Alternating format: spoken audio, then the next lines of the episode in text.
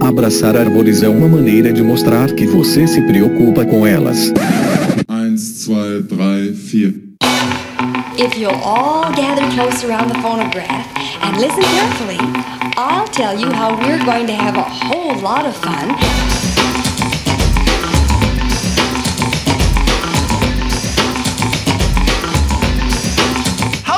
Aqui é Fernando Lima e este é o Desabraçando Árvores, um bate-papo sem firula sobre ecologia, conservação, a vida, o universo e tudo mais. E eu estou aqui diretamente de Atibaia, São Paulo, e comigo está ninguém mais, ninguém menos que Juliana Kleinsord. Como é que pronuncia agora?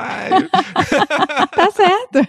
olha aí. Oi, gente, tudo bem? É um prazer estar aqui. Muito obrigada pelo convite, Fernando. Olha aí, que honra e privilégio! E ele, ninguém mais, ninguém menos que o nosso agente Molder da conservação, o grande Rogério Cunha de Paula. Salve, salve, meu povo. Estamos aí. Fazia tempo que a gente não gravava junto, né, Fê? Olha aí. E hoje com essa honra de ter a Juliana Kleinsorg. Ó, eu- nem eu sabia falar esse nome. Klein só. A gente, a gente amineirava a Ju, né?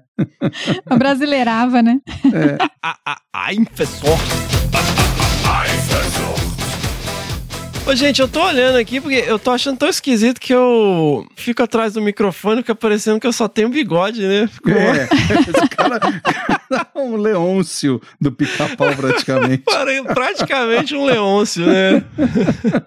Sensacional, galera. Pessoal, hoje nós estamos aqui para falar do quê? Cara, eu nem sei como é que a gente nunca falou sobre isso antes, afinal de contas, todos nós aqui do podcast trabalhamos com essa maravilhosa, essa incrível ferramenta que praticamente todo episódio eu tenho que explicar o que é, né? E eu acho que a partir de agora talvez não, mas vamos lá. Nós vamos falar das armadilhas fotográficas, essa ferramenta mágica e maravilhosa que transformou todo mundo em mastozoólogo, né? É isso aí, moçada. Então fiquem ligados que nós vamos contar um monte de coisas que eu tenho certeza que vocês não sabiam. Seguimos!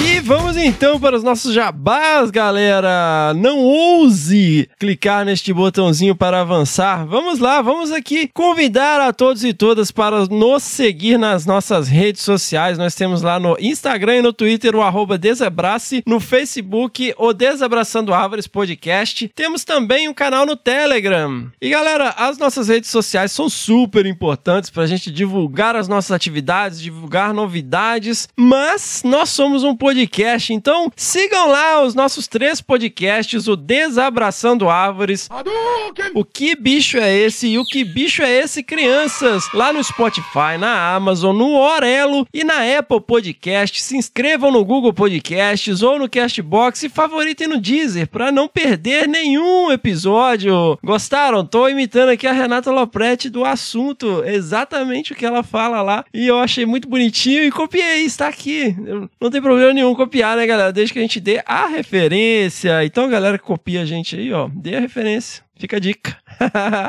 Galera, este projeto, inclusive este episódio, é trazido para vossas mercês por um grupo muito especial de pessoas que decidiram abraçar o desabraçando, um paradoxo. Eles decidiram abraçar um desabraço. Olha aí, a galera se juntou ao movimento. A nossa ideia é criar realmente leverage, é criar um movimento aqui, um movimento do bem, discutindo questões relacionadas à biologia da conservação, que é muito mais abrangente. E isso tudo só é possível graças a este apoio deste grupo muito especial de pessoas que realmente apoiaram financeiramente este projeto lá no www.apoia.se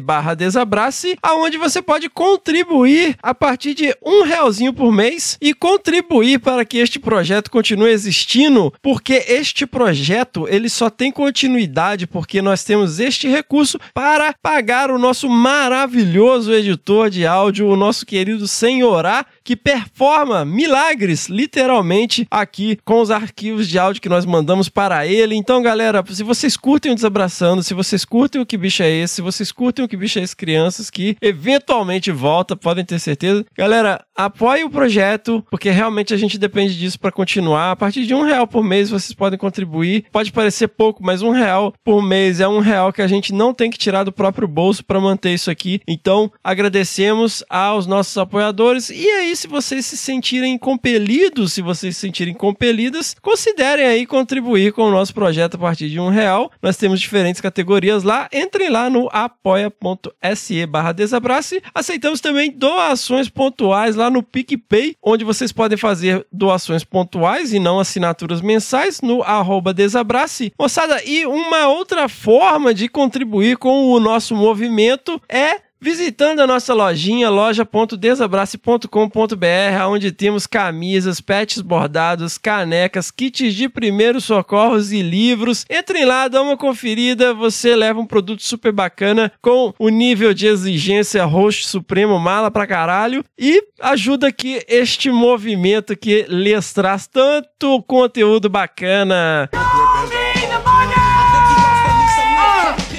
Galera, seguindo, eu queria agradecer aqui sempre a nossa querida Caroline Gomes, que está aqui no back-end, no background, no backstage, sempre ajudando o movimento, sempre trazendo insights, sempre contribuindo de todas as formas possíveis, principalmente com a questão gráfica lá para postagem nas redes sociais. Caroline, muito obrigado, querida. Sigam lá o projetinho da Caroline de amigos e amigas, o arroba Bicho Preguiça Responde. Moçada, eu queria agradecer também a todos e todas que mandaram suas mensagens sobre o último episódio, o episódio 74, um episódio sobre divulgação científica, aonde eu saí distribuindo Hadouken.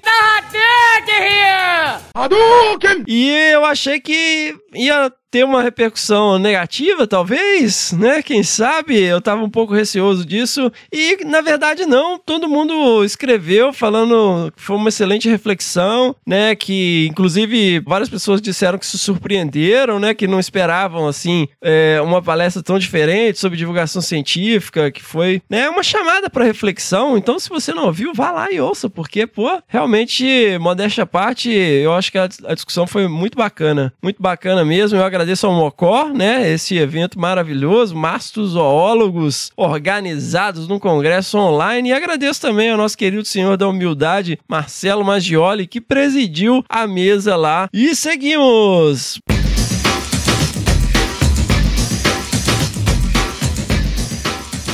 Moçada, o episódio 75 era para ser o episódio de perrengue de campo, né? Mas por uma questão de agenda, nós acabamos, né, protelando. E estou agora esperando o e-mail da nossa querida amiga Carla Copanax. Carlinha, só vai ter episódio de perrengue de campo quando você mandar seu e-mail. Então, fiquem ligados aí, galera. Cobrem lá a Carla Copanax para que ela mande seu e-mail, que ela mande seu perrengue para que a gente tenha o nosso episódio de perrengue de campo completo e mandem aí também as suas pedradas, galera. Ainda dá tempo de mandar. Não deixem de enviar, então, as suas pedradas e os seus perrengues de campo lá no primeirapedra.desabrace.com.br. Lembrando sempre as palavras de Jesus em João capítulo 8, versículo 7. Se algum de vocês estiver sem pecado, seja o primeiro a tirar uma pedra. E, antes que eu me esqueça, lembrem-se sempre: a ti é necessário que sejas a tua própria onça. Necesse tibi est panteram tuam ipsam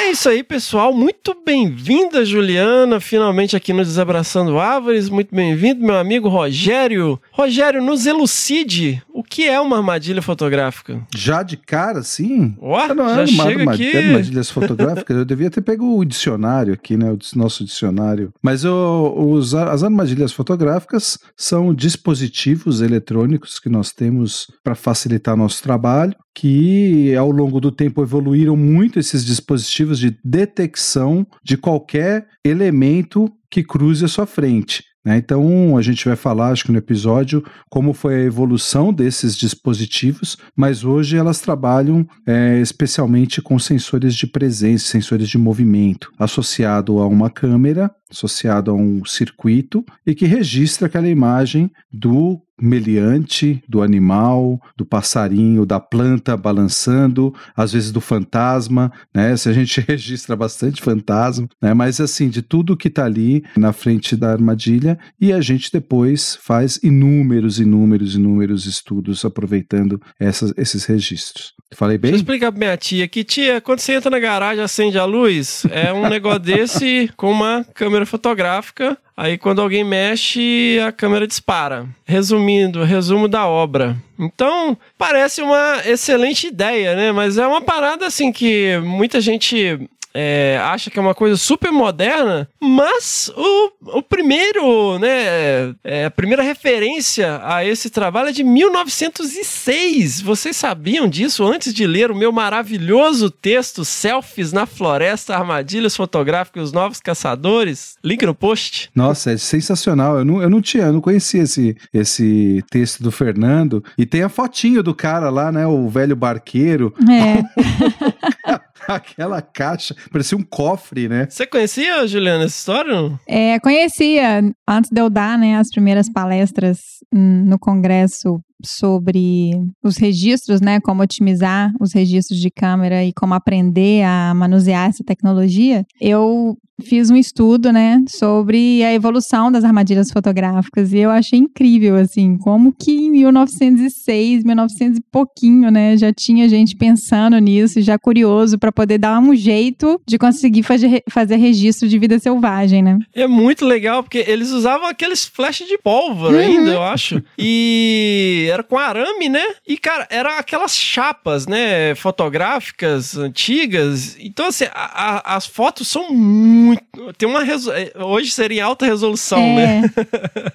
Parece que foram tiradas ontem. Então, galera, esse cara, o George Shiras III, ele foi o primeiro a usar flash para fotografar animais durante a noite e ele desenvolveu essas primeiras armadilhas fotográficas, né? Ele é, lançou um trabalho chamado Flashlight Trap Photography e foi publicado também na National Geographic com 76 fotos. Então, essas fotos estão disponíveis, vocês podem procurar aí aí, link no post. Não sabia, que maravilhoso, vou procurar saber. É, então, e tem engraçado que a matéria da, da tem a foto dele no barco, né? Tem, as fotos são incríveis, assim, é muito legal mesmo. E ele começou a desenvolver esses primeiros dispositivos com arame na trilha para o bicho desarmar, né? Em 1926 saiu um livro, How to Hunt with the Camera, né? e, e que aí Inclusive, foi quando eu pensei nesse, nesse título, né, desse ensaio, que era as armadilhas fotográficas e os novos caçadores, né? Porque o cara começa a dar dicas de como as pessoas podem desenvolver seus aparatos, né? Para tirar fotos de animais durante a noite. Muito, muito sensacional. Isso já 20 anos depois do primeiro trabalho lá com do George. Algumas coisas que eles faziam também, às vezes cevava, né? Às vezes colocava um pedaço de, de comida nesse arame para poder facilitar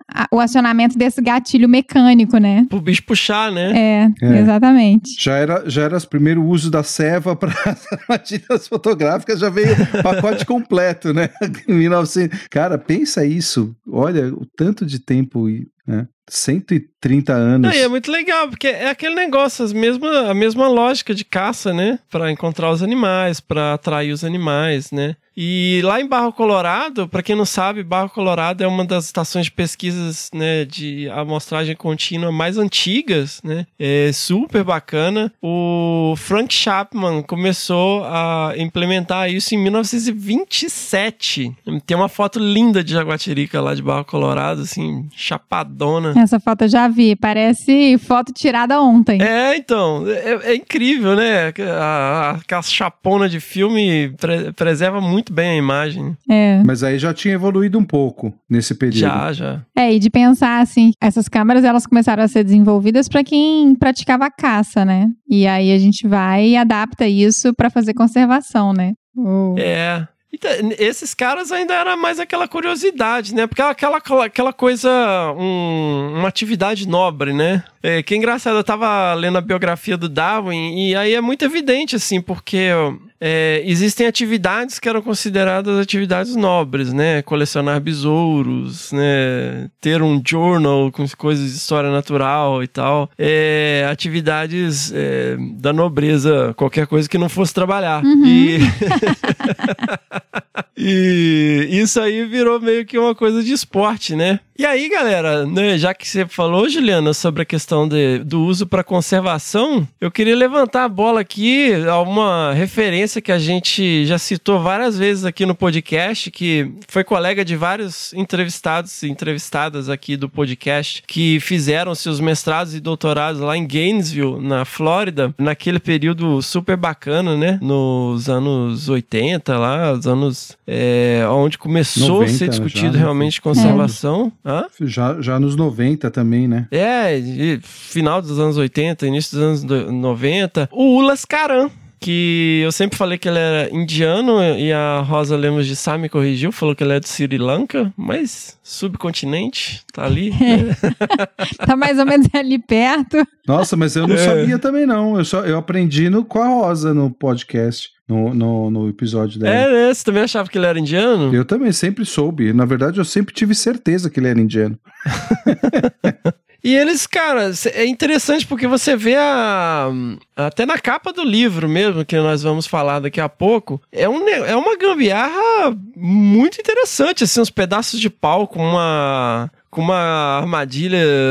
Uma armadilha, não, com uma câmera de 35mm, daquelas que a gente comprava né, com um rolo de 36 poses. E eles lançam, então, pela WWF, pelo USGS, pela WCS, o livro Monitoring Tigers and Their Prey. Você tem o seu, Roger? Tenho. Só tá guardadinho lá. O seu tem cheiro de cola? Não tem cheiro de cola. Acho que ele já tá com cheiro de mofo, viu? Mas de cola. Não, o meu também, mas cara, eu, eu ficava tão. me incomodava tanto que eu abria ele, mas era um cheiro de cola tão forte. E aí eu falei, deve ser só esse, né? Eu comprei um pra um amigo, e aí quando eu abri deu a mesma coisa, cheirão de cola. mas galera, o lance é que esse livro estabeleceu os primórdios e tudo que a gente usou né, no início das amostragens com armadilhas fotográficas para o estudo da vida silvestre. E eles começaram os, os primeiros estudos com tigre e uma grande característica que torna os gatos pintados e listrados muito interessante para esse tipo de estudo é o que, meu querido Rogério Cunha de Paula? Então, na verdade, são as marcações, as marcações naturais, né? As listras, os ocelos, as pintas, tudo isso dif- di- diferencia um indivíduo do outro. Era esse tipo de resposta que você queria? O Fernando Exatamente, Gente, querer tipo. fazer, fazer teste com os universitários. Tô nessa vibe agora, eu participei de umas bancas aí. Explicando aqui pra minha tia, né? Que obviamente já sabe, né? Eu já falei isso pra ela tantas vezes. Mas, é, quando você pega dois registros fotográficos, de foto ou vídeo, de animais que têm pintas e listras, você compara uma com a outra, você consegue dizer se é o mesmo animal ou não. Porque é igual uma impressão digital, né? Não existem dois indivíduos com o mesmo padrão de listras ou o mesmo padrão de pintas. Por que, que isso é legal? Porque aí a gente consegue usar modelos matemáticos para estimar quantos animais existem numa dada área. E isso foi inicialmente estabelecido dessa maneira, né? Peraí, Fê, peraí, um parênteses aqui. Que a pessoa vai falar, pô, mas se você tá com as câmeras lá, você tira um monte de foto, conta um diferente do outro e resolve, né? Mas é que, na verdade, a gente, assim, nunca tivemos tantas câmeras e nunca trabalhamos numa área tão pequenininha para contar todos. Então a gente trabalha com as estimativas, né? A gente projeta essa contagem para todo todo, todo o espaço de trabalho, né? Perfeito. É aí que entram os modelos matemáticos a que eu me referia, que é chamado de modelo de marcação recaptura. Então a gente tem uma estimativa, né? A gente não tem um número absoluto, não é um, a gente não sabe exatamente quantos tem, a gente tem uma média para cima ou para baixo, tipo pesquisa do Ibope, né? Ó, margem de erro para cima e para baixo,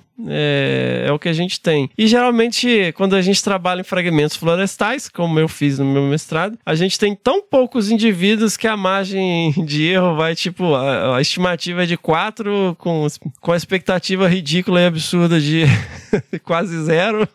Não, mentira, que os modelos não, não vão. Ele tem um ajuste para não ir tão para baixo, porque você tem certeza do N de indivíduos, né? Então é tipo: o, o menor número é o número de indivíduos que você achou e tem uma estimativa para cima. Mas é óbvio que a gente vai cortar essa, esse detalhe bobo, né, senhora? Melhor.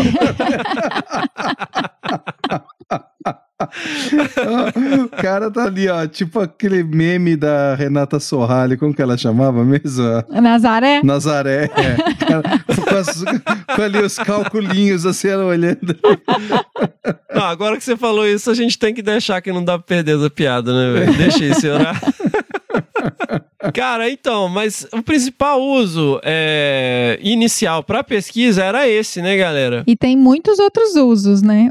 Tem muitas muitos outras utilizações. Não sei se cabe a gente pontuar aqui agora ou não. Mais tarde, Ju. Mais vamos, tarde. vamos cronologicamente. Então tá, então tá. E aí, galera, esse estudo eu tô citando ele porque ele é muito referência, que todo mundo que começou a utilizar câmera trap no Brasil se pautava por esse trabalho do Ulas e todo mundo comprava esse livro, né? Então, a gente tem essa edição que é super antiga e aí saiu uma edição nova. Você lembra de que ano, Roger, que é? Já, já, do, já tinha virado os 2000 esse. É, e mais tarde, em 2011, saiu uma nova edição com vários capítulos atualizados, né? Bem legal. E esse foi a, a primeira, a, a- a primeiro uso, vamos dizer, para conservação estricto senso, para pesquisa científica, né? Até onde eu sei, na minha, no meu humilde conhecimento sobre o assunto. E, e cê- não sei se você sabe, conversando com o Gulas uma vez, é, ele, a gente tava falando, porque assim, é, quem, o Ulas é um, é um indiano, né? Na verdade, que não é indiano, mas ele mudou de nacionalidade recentemente, né? Mas ele e é um cara super, super sóbrio, né? Muito sério, e tal. Mas é muito acessível. Eu acho que é uma pessoa super acessível de explicar e, e contar as coisas. E aí a gente estava numa reunião uma vez, um monte de gente, e, e,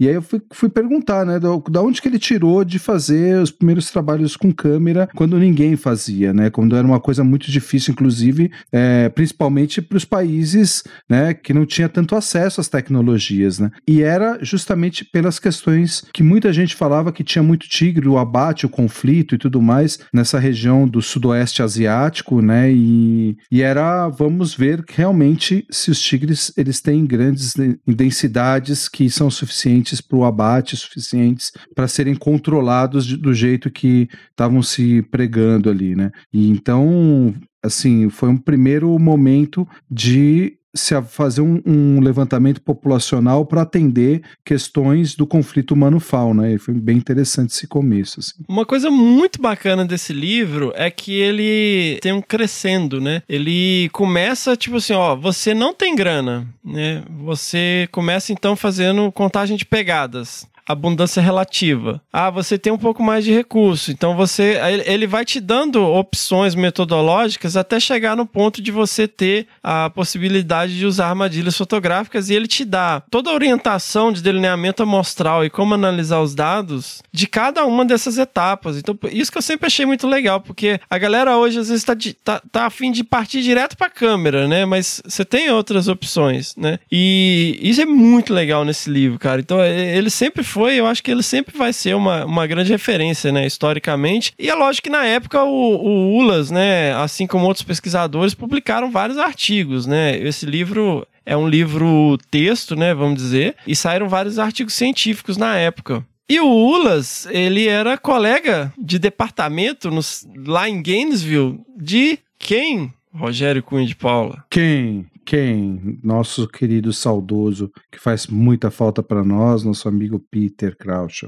Né? Exato. Se eu não me engano, foi o Peter que trouxe pro Brasil, né? As primeiras câmeras. Putz, eu tentei levantar essa informação e não consegui. É, mas eu, com carnívoros, sem dúvida. Eu não É. sei com. com porque eu, naquela mesma época a gente tinha outros pesquisadores lá, né? Na, em Gainesville trabalhando, né? O Luciano Verdade, o próprio Cláudio, né? E, e todos com bastante interesse nessa questão de é, trabalhos populacionais com, com mamíferos. Então, eu não sei se, se paralelamente. Porque o Ulas era meio veteranão deles lá, né? E, e levando essas questões populacionais com o Sanquist. É, então, realmente não, não consigo afirmar se o Peter foi quem trouxe as câmeras para o Brasil, mas para os trabalhos com carnívoros, sem dúvida. E aí, galera, a gente tem um, um- um momento em que começa a ver o desenvolvimento de câmeras comerciais. E eu me lembro muito quando eu estava no Colorado, um canal de TV chamado The Sportsman Channel, que é basicamente um canal tipo Fish TV, ou canal de esportes, onde só fica passando coisa de caça o dia inteiro, 24 horas por dia. Tipo, tinha programa sobre qual tipo de grama você pode plantar na sua propriedade para manter o- o- os veados crescendo bem e tal. E aí tem programa que é só caça com crossbow, tem programa que é só caça de gato, enfim, a caça é, é legalizada lá. E o que me chama a atenção é que, na verdade, um grande uso que é feito de armadilhas fotográficas né, é para monitorar a taxa de crescimento de antlers, né, do- do- dos chifres de veados, que são os animais que vão ser abatidos para virar troféu. Então eles usam muito. Inclusive tem uma marca de câmeras que chama Deer Cam. E um grande número de câmeras que eram utilizadas por civis, né, era basicamente para monitorar bicho para poder escolher os veados com os maiores chifres para caçar. É, e a partir de depois. 1949 é que começou o interesse das indústrias de comercializarem essas câmeras de maneira escalável, né? Aonde várias pessoas pudessem ter acesso, sendo que a Bushnell foi uma das primeiras a fabricar uma câmera mais moderna que fosse comercializável dentro dos Estados Unidos. Olha aí. E aqui, quando chegou para pesquisa mesmo, a gente começou né, com as maravilhosas Ken Trackers. Você usou, Roger? Não, não. É, Não, Ken Tracker sim. Eu pensei que você estava falando na pra Trail Master, né? A Trail Master foi esses modelos que, o, que, que foi que o Peter usou, que o, que o Ulas usava, né? Mas é, é, a Trailmaster, eu não sei- dá pra chamar ela de, de um. Ah, eu acho que sim, porque é isso. Era uma câmera acoplada a um dispositivo que, ao interromper, ela registrava o momento ali. Eu acho que dá sim. Mas não tava tudo junto, era uma mega gambiarra. O sensor ficava fora com a câmera. Tinha... As fotos Mas- mais clássicas tem um telhadinho em cima da câmera, assim.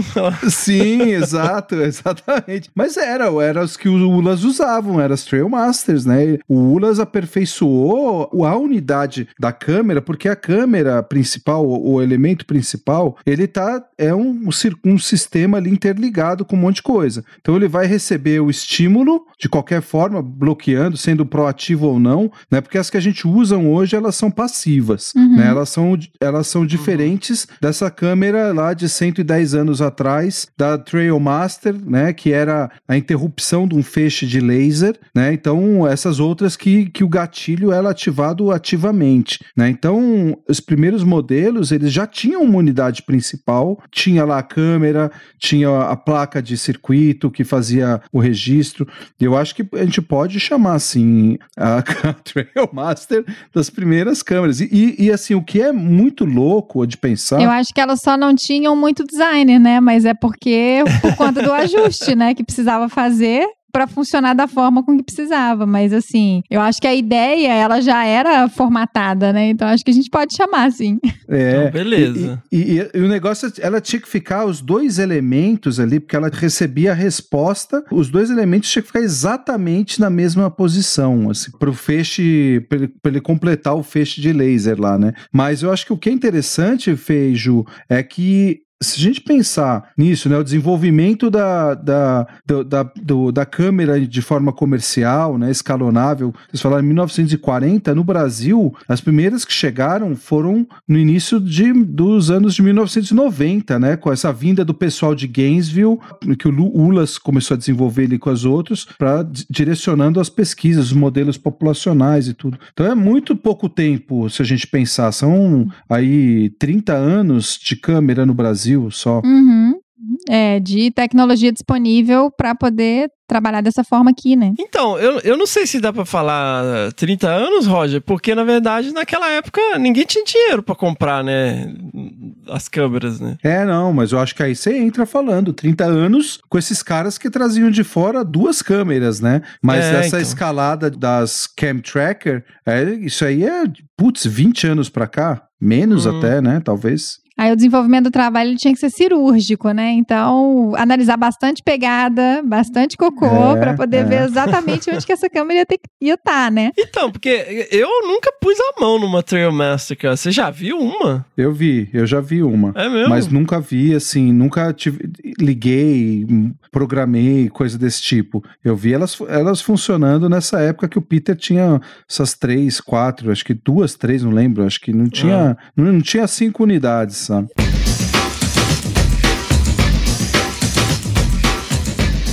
Pessoal, e dentro desse contexto histórico que a gente está levantando aqui também, vale lembrar que houveram iniciativas independentes aqui no Brasil. Sim, crianças, né? Para quem não conhece aí, nós tivemos a iniciativa A Tigrinos, uma marca brasileira, tecnologia brasileira aí, que desenvolveu um modelo super bacana de armadilhas fotográficas. O grande pesquisador Marcos Tortato, vocês devem estar lembrando desse sobrenome aqui, porque o irmão dele, Fernando Tortato, da Pantera, ele já participou algumas vezes aqui é, com a gente, no episódio sobre Pantanal, também no episódio sobre onças pintadas, né? Também houve uma outra iniciativa que foi a Trapa Câmera, lá do senhor Marcos Antônio, né? e eu convidei tanto o Marcos Tortato quanto o Marco Antônio para falarem um pouco aqui dos seus projetos, como que surgiu essa demanda, como que foram né, os, os protótipos, como que surgiu, de onde eles, eles tiraram de começar a fazer armadilha fotográfica e também os desafios de se empreender e desenvolver novas tecnologias no Brasil. Então, galera, fiquem aí com este relato super bacana aqui, esse papo que eu bati com o Marcos e com o Marco Antônio né, sobre as iniciativas da Tigrino e da Trapa Câmera, respectivamente.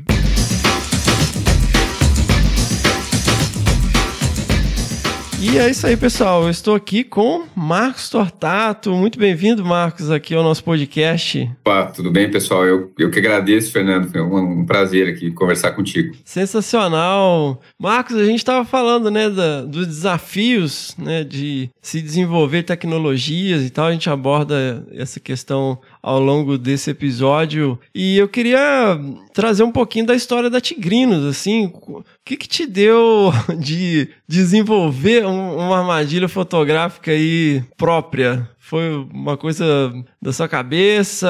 Você viu uma necessidade? Como é que foi isso? A empresa Tigrinos nasceu da necessidade de usar o equipamento, né? E da ausência desse equipamento aqui no Brasil, né? A gente não tinha disponível no mercado aqui na época é, equipamentos como a gente tem hoje, né? Para comprar, né? Os equipamentos eram eram todos de fora, né? Basicamente se resumia a duas, três marcas. E quem tinha esses equipamentos aqui no Brasil na época, isso foi no começo de 2000, eram os grandes projetos, né? Os projetos que tinham mais recurso. E mesmo assim não era algo difundido, né? Era, eram poucos equipamentos, né? E daí, sem grana para comprar esses equipamentos, né, e para desenvolver projetos pequenos, aí surgiu a necessidade de ter um equipamento. Aí, aí eu corri atrás para tentar, ué, se a gente não, não tenho como comprar um equipamento desse, então vamos fazer um, né?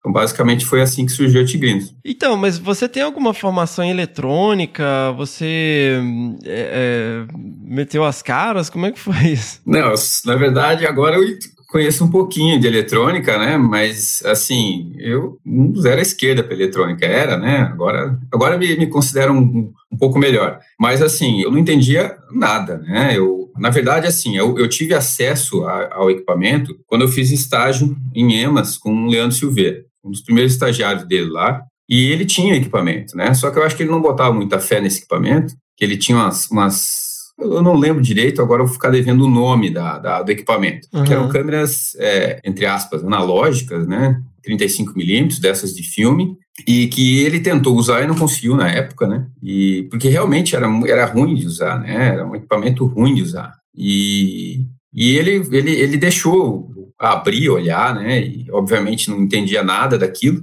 mas fiquei com aquilo na cabeça, né? Olha, que esse negócio não pode ser tão complicado, né? Aí na sequência ele, é, o projeto conseguiu algumas cam trackers, que eram aquelas as tradicionais armadilhas usadas na época, né? Tinha a Trailmaster, se não me engano, Uhum. que era mais mais dificinho de, de, de instalar e tal, mais, mais complicado de instalar, e as cam trackers que eram bem práticas, né? E daí a gente usava lá as cam trackers e eu, eu fiquei fascinado, né, com a, com, a, com a possibilidade de registrar os bichos com, a, né, com, as, com as armadilhas fotográficas. E essa armadilha Bush, é, essa, enfim, essa, essa outra marca que eu não lembro direito o nome agora, que é um pouco desconhecida, ela tinha um sistema diferente da cam tracker, que era mais, digamos, mais rudimentar. E daí, quando eu voltei do meu estágio para Santa Catarina, eu falei, bom, eu vou montar um, um negócio desse, né? Nesse esquema daquela que eu abri, que eu vi mais ou menos como é que funcionava, o, digamos assim, a, a lógica dela. E aí, que obviamente eu esbarrei na parte eletrônica, né? Chegou na parte eletrônica, eu não sabia mexer. Aí eu fui atrás, né? Fui atrás eh, de amigos, de conhecidos, eu estudava aqui na UFSC, né, na, na Federal de Santa Catarina, visitei alguns laboratórios, apresentei, né, a, a história. Só que assim, as pessoas falavam que era muito fácil, né? Ah, não, isso é uma coisa simples, mas ninguém botava, assim, não, fazia, né? A coisa acontecer, né? Sentava, olhava circuito, olhava placa, pegava sensor desses de parede, assim, né? Esses sensores de, de garagem, assim, de alarme, e abria e vai, e não, a coisa não andava. Aí é, eu comecei a procurar em outros lugares, né? E, assim, e aí eu, o, o, um dos lugares que eu fui procurar é, ajuda foi na cidade que meus pais moram, que é Timbó, que hoje é a, a cidade que tem a sede da Tigrinto, né? E nessa cidade, é, é, conversando com, com, até meu pai ajudou, falou, fala com fulano, fala com ciclano, e daí eu encontrei uma pessoa lá, depois de, de muita procura, que também falou a mesma coisa, né? Olha, esse negócio é fácil de fazer. Eu posso fazer para você isso, esse sistema aí, o que você quer fazer. E na, na, na primeira, nessa ocasião ele até falou assim, não, não, não vou cobrar nada para fazer essa plaquinha para você, eu só queria ver o resultado. Ele ficou curioso com o resultado, né? Será que esse negócio funciona? E daí ele fez uma plaquinha para, digamos assim, comandar o que eu queria, né? Ah, o sensor pega o bicho e, tira uma foto. Só que eu tive que fazer os periféricos, né? Daí eu, eu montei, um, peguei um tapuer, peguei uma bateria de moto e fui montando, né? O disparo era por solenoide, né? Uma, um pino de metal, né? Que descia, batia no, no, disparador mecânico, né? E daí tinha que subir e voltar novamente para ele não ficar disparando direto. E, e daí eu montei uma, uma, digamos, um Frankenstein, assim, né?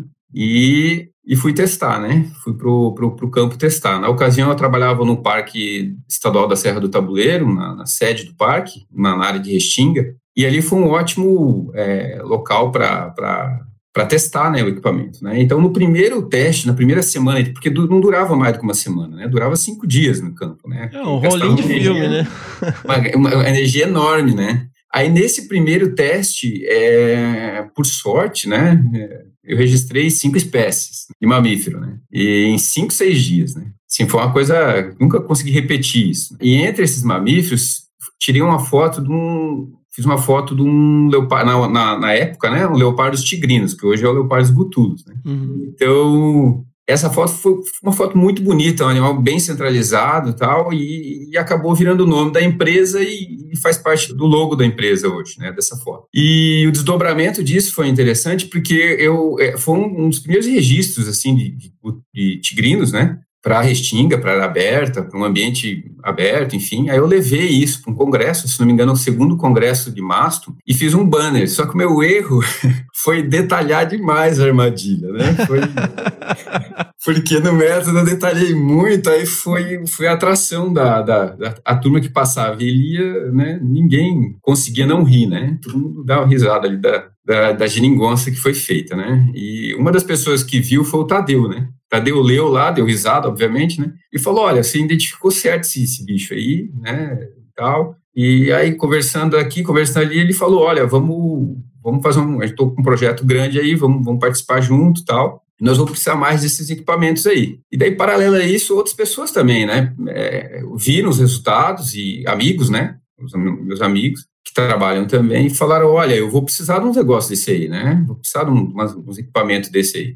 Marcelo Mazzoli, Edu Nakano, na época. E aí a gente, eu comecei a montar, junto com, com essa outra pessoa, né, Cláudio, que é meu sócio hoje, e ele falou, não, vamos fazer, vamos fazer sim. Mostrei o resultado para ele, ele gostou das fotos e tal. E daí a gente precisou, num segundo passo, emitir nota, né? Então, uhum. a gente teve que criar uma empresa. Mas você continuou fazendo tudo no Tapeoé, com solenoide? Com... Não, então, aí eu, eu, eu, eu, peguei esse Frankenstein, né, esse primeiro protótipo, né, não dá bem chamar de protótipo, né, era uma caixa com uma bateria de moto dentro, com uma máquina toda cheia de durepox, e levei para o né, meu sócio, né, que, que, montou a primeira plaquinha para mostrar para ele. E aí, logo quando viu, ele falou, nossa, mas isso aqui tá ruim, né, isso que precisa ser, pode ser melhorado, né, esse sistema que você, isso que você montou aqui gasta uma energia enorme, né? Isso que você pode dobrar o tempo em campo, você pode reduzir o peso fazendo isso, fazendo aquilo. Eu falei, ah, então peraí, peraí, vamos fazer uma coisa mais aprimorada então. Então aí a gente começou a discutir, né? Conversar como é que podia ser melhorado o equipamento, mas isso assim, sem pensar em abrir empresa, né? No começo, sem uhum. pensar em nada empresarial, nada disso. Assim, era resolver um problema que a gente tinha, que era tornar um equipamento que, é, que, que mostrou que, que dá resultado, mostrou que daria certo, tornar ele eficiente ou mais eficiente do que era. Né? Então a gente continua usando, obviamente, Tupperware, tubo de PVC. Eu fiz vários, vários experimentos com, com várias, vários cases para não molhar, para não entrar umidade, e depois para ter uma, uma, uma, foto limpa, né, uma foto mais clara, e assim foi evoluindo, né, e assim foi evoluindo. E à medida que as pessoas precisavam de câmera e precisavam justificar isso nos projetos, a gente precisou abrir uma empresa, né, daí aí eu contei com a, a gente contou com a ajuda do meu pai, que, que trabalhava, no, era funcionário do Banco do Brasil, né, né e, e tinha conhecimento do, do, caminho, né, que facilitou bastante. E, e, assim, é uma burocracia, foi uma burocracia que a gente teve que enfrentar, mas a gente, no, no, no, no final das contas, teve que abrir uma empresa porque chegou um momento que ele se interessou, meu sócio se interessou pela, pelo negócio, e eu também fiquei super interessado, porque a coisa ficou, foi, foi, evoluindo rápido, né? Um equipamento bem rudimentar passou a ser um equipamento mais eficiente, né? Sensacional. E, e assim, com o tempo vocês começaram a desenvolver realmente soluções a partir do feedback dos projetos, né? É, necessidades de, de, como prender a câmera. Eu lembro que tinha um modelo que tinha um, um, um tubo que passava dentro assim do case para facilitar para prender. E, e, hoje, assim, até que ponto chegou né, essa produção? Quantas câmeras você chegou a produzir assim por demanda ou ou chegou a ter estoque? Como é que foi isso? No primeiro momento a gente trabalhava por demanda, né? Porque a gente não, não tinha um, um local, né, especial, específico para produção. A gente a, a produção era, era, era artesanal, né? Não era algo industrial, né?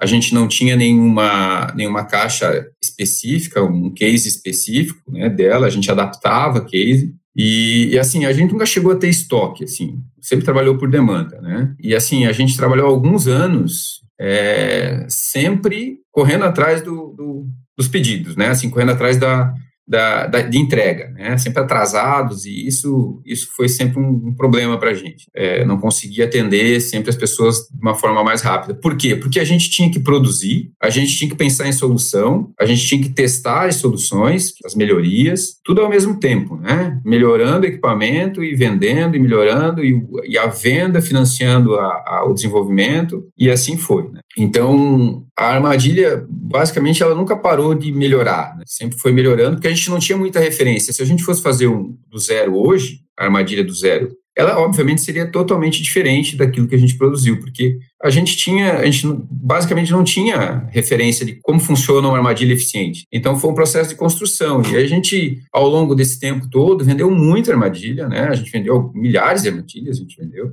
E, e assim, a gente passou, pegou bem o período da transição, né, das, das câmeras é, de filme, né, das 35mm, dessas normas de filme, que tinha no máximo 36 poses e tal, para as digitais, né? A gente pegou bem essa, essa transição e daí começou a adaptar as digitais, né? Só que as digitais elas têm, tinham problemas crônicos, né, as câmeras, né? E a nossa armadilha sempre foi feita é, a partir de uma plataforma de adaptar uma câmera para ser disparada por um sistema tipo armadilha, né? Então a gente sempre fez isso. Né?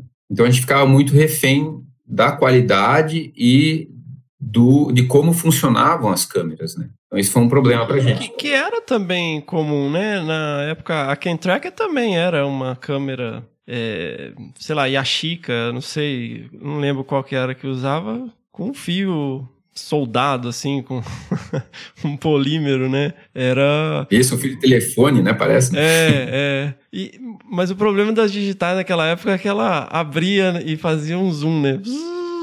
Ela ligava. É. As câmeras com zoom sempre foram um problema, né? A gente chegou a usar, adaptar uma câmera com zoom, uma de filme, né?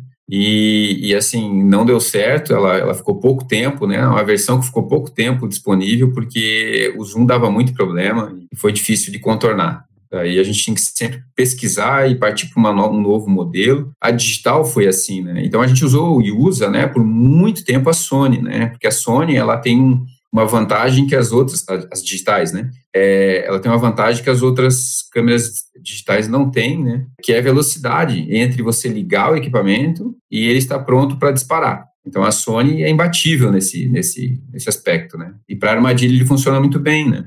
Mas, claro, a gente teve que solucionar alguns problemas, né? O próprio delay da câmera digital e os, a quantidade de disparo em falso, né? Então, isso a gente teve que contornar. A gente teve até, a gente até uma patente, né? Do sistema redutor de disparo em falso, né? Justamente porque a gente colocava o equipamento é, no, de filme no campo e daí disparava rapidinho as 36 poses e você não tinha nada, né, lá. Então, a gente teve que bolar um sistema para não disparar, para você ter foto de bicho, não do vento, né?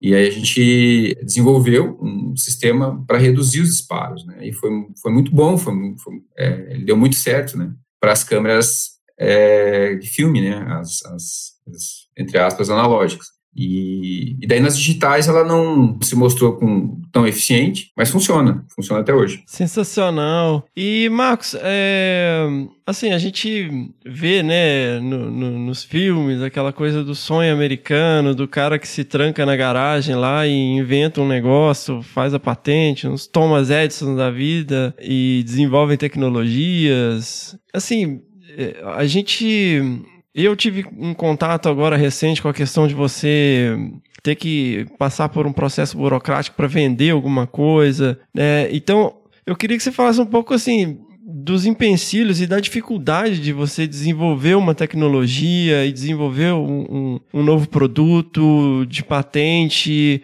né, é, competir com um mercado né, que antes os, pesquisadores meio que traziam na mala, assim, mas hoje você também tem a, a oportunidade de é, comprar equipamento, né? Como que foram esses desafios, assim, do ponto de vista é, desse outro lado, né? Do lado empresarial, vamos dizer? É, isso foi um, um desafio bastante grande, porque a, a, minha própria formação, ela não é, não seguiu esse caminho, né? Então, foi um mundo novo, né, que, que eu tive que, que me inteirar, né, inteirar das regras e, e, claro, contando sempre com a ajuda de, de pessoas, mas, assim, foi uma coisa difícil de fazer, é difícil de fazer, foi e é difícil de fazer, né, você tem que enfrentar muitas é, muitas burocracias, muitas vol, muitos meandros aí de, de, regra, sempre tem uma regra nova, sempre tem algo que, que vai, que pode te impedir de, de fazer aquilo que você quer da maneira como você quer. Por exemplo, ah, eu queria vender essa parte da armadilha, não posso, não, tem que ter um processo de industrialização, tem as regras de compra para industrializar, tem toda a parte contábil de, de, de você adquirir com, componentes de fora, importar, ter que importar, enfim, é um, é um desafio que eu diria que é muito maior do que produzir o, a própria armadilha, o próprio equipamento. Essa é uma parte que eu acho que muita gente, quando é, esbarra, acaba desistindo ou se desestimulando de tocar o negócio, porque realmente é uma burocracia muito grande e normalmente a gente não tem é, muita afinidade com isso, com essa burocracia, né? A gente não, não curte ficar fazendo isso. Né? E realmente isso é uma coisa que, que desgasta. Né? Mas, assim, regras são regras, a gente tem que seguir, né? Então, para abrir uma empresa tem uma série de regras, para manter uma empresa tem uma série de regras e não tem muito como fugir, tem que, tem que seguir as regras. Beleza. Ô, ô Marcos, e, e hoje ah, vocês ainda desenvolvem novos modelos? Como é que tá a Tigrinos hoje? Então, a Tigrinos, assim, é uma, é, começou como uma empresa pequena e continua sendo uma empresa pequena. Continua produzindo mais de forma artesanal do que industrial e ela focou muito em desenvolver é, equipamentos de forma personalizada, né? A gente sempre adequa os, os equipamentos não estão prontinhos ali, né? A gente sempre muda alguma coisa, tenta adequar para cada pesquisador, cada pesquisadora, né? Que é uma das formas de, de sair também dessa lógica de mercado de você comprar na prateleira tudo prontinho. A gente seguiu um pouco por esse lado e assim a gente teve alguns algumas encruzilhadas né, no, no, caminho da empresa. Né? Em alguns momentos a gente teve que tomar decisões difíceis. Né? Uma delas é, é justamente com relação às armadilhas fotográficas. Né? A gente, as armadilhas é, chinesas começaram a entrar no mercado um tempo atrás e, e a gente estava tentando desenvolver uma armadilha nossa, né? uma câmera nossa, com tudo nosso. Né? E a gente gastou bastante energia nisso. Mas chegou um momento que a gente teve que. Tinha algumas demandas é, para um outro projeto que a gente tem, que é com telemetria, né, de forma geral, né, VHF, GPS, enfim, que a gente estava há muito tempo no desenvolvimento, paralelo às armadilhas fotográficas. Então, a gente teve um primeiro grande divisor, né, um gargalo, que foi ter que optar por seguir no desenvolvimento de, de da telemetria ou seguir no desenvolvimento de uma nova câmera. Aí, avaliando o mercado, né, enfim, Assim, gente, eu hoje acho que a gente tomou uma decisão certa, que a gente congelou né, o projeto da armadilha fotográfica e seguiu para a telemetria.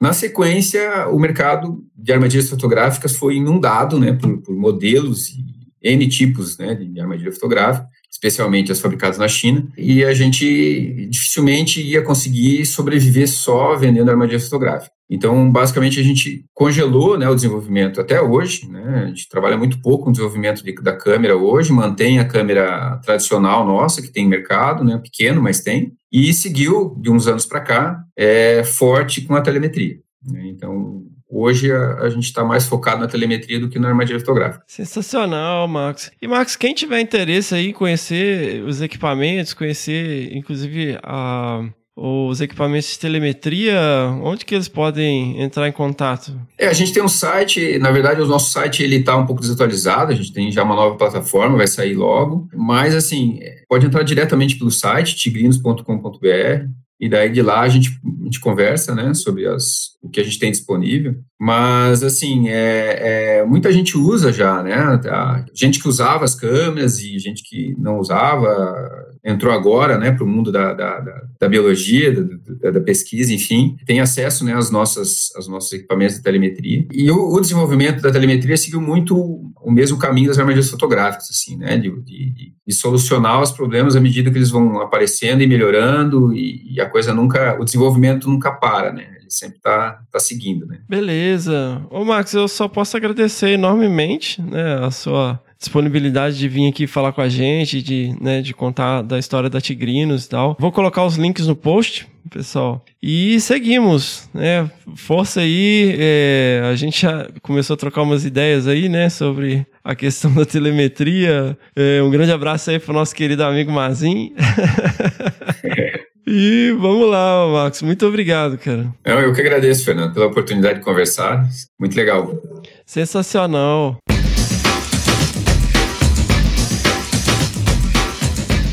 Bom, pessoal, então estou aqui, né, como anunciado, com nosso querido Marco Antônio da Trapa Câmera. Muito bem-vindo, Marco. Obrigado. Ô Marco, conta pra gente como que foi né, essa ideia de começar e desenvolver um protótipo de armadilha fotográfica? Olha, Fernando, é, a coisa começou porque o meu filho é biólogo, né? E ele, em 2001, 2002, mais ou menos, é, havia um colega dele, o Beto, é, que estava precisando importar câmeras trap, né? Na época, mas custava, eu nem lembro direito a moeda, mas custava mais, por exemplo, vamos falar em reais, custava mais de mil reais cada câmera. Uhum. E aí o Beto falou com o meu filho e o meu filho falou comigo. Eu brincava com eletrônica e computação, né? Eu sempre trabalhei com computador. E meu filho perguntou: pai, você não faz uma?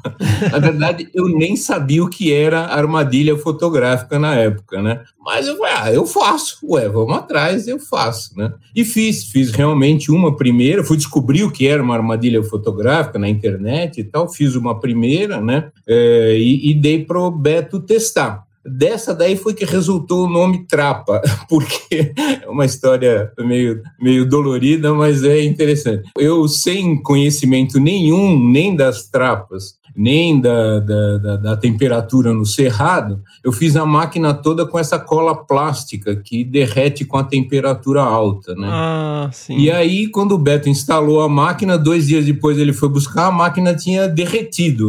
Tudo simplesmente parecia um filme de terror, ela, ela tinha derretido. E eles, para brincar comigo, né, quando trouxeram a câmera para mim, na época tinha o programa dos Trapalhões. Então, eles, para brincar comigo, falaram: ah, tio, desculpa, mas isso daí não está parecendo uma câmera trap, está parecendo mais uma trapa dos trapalhões.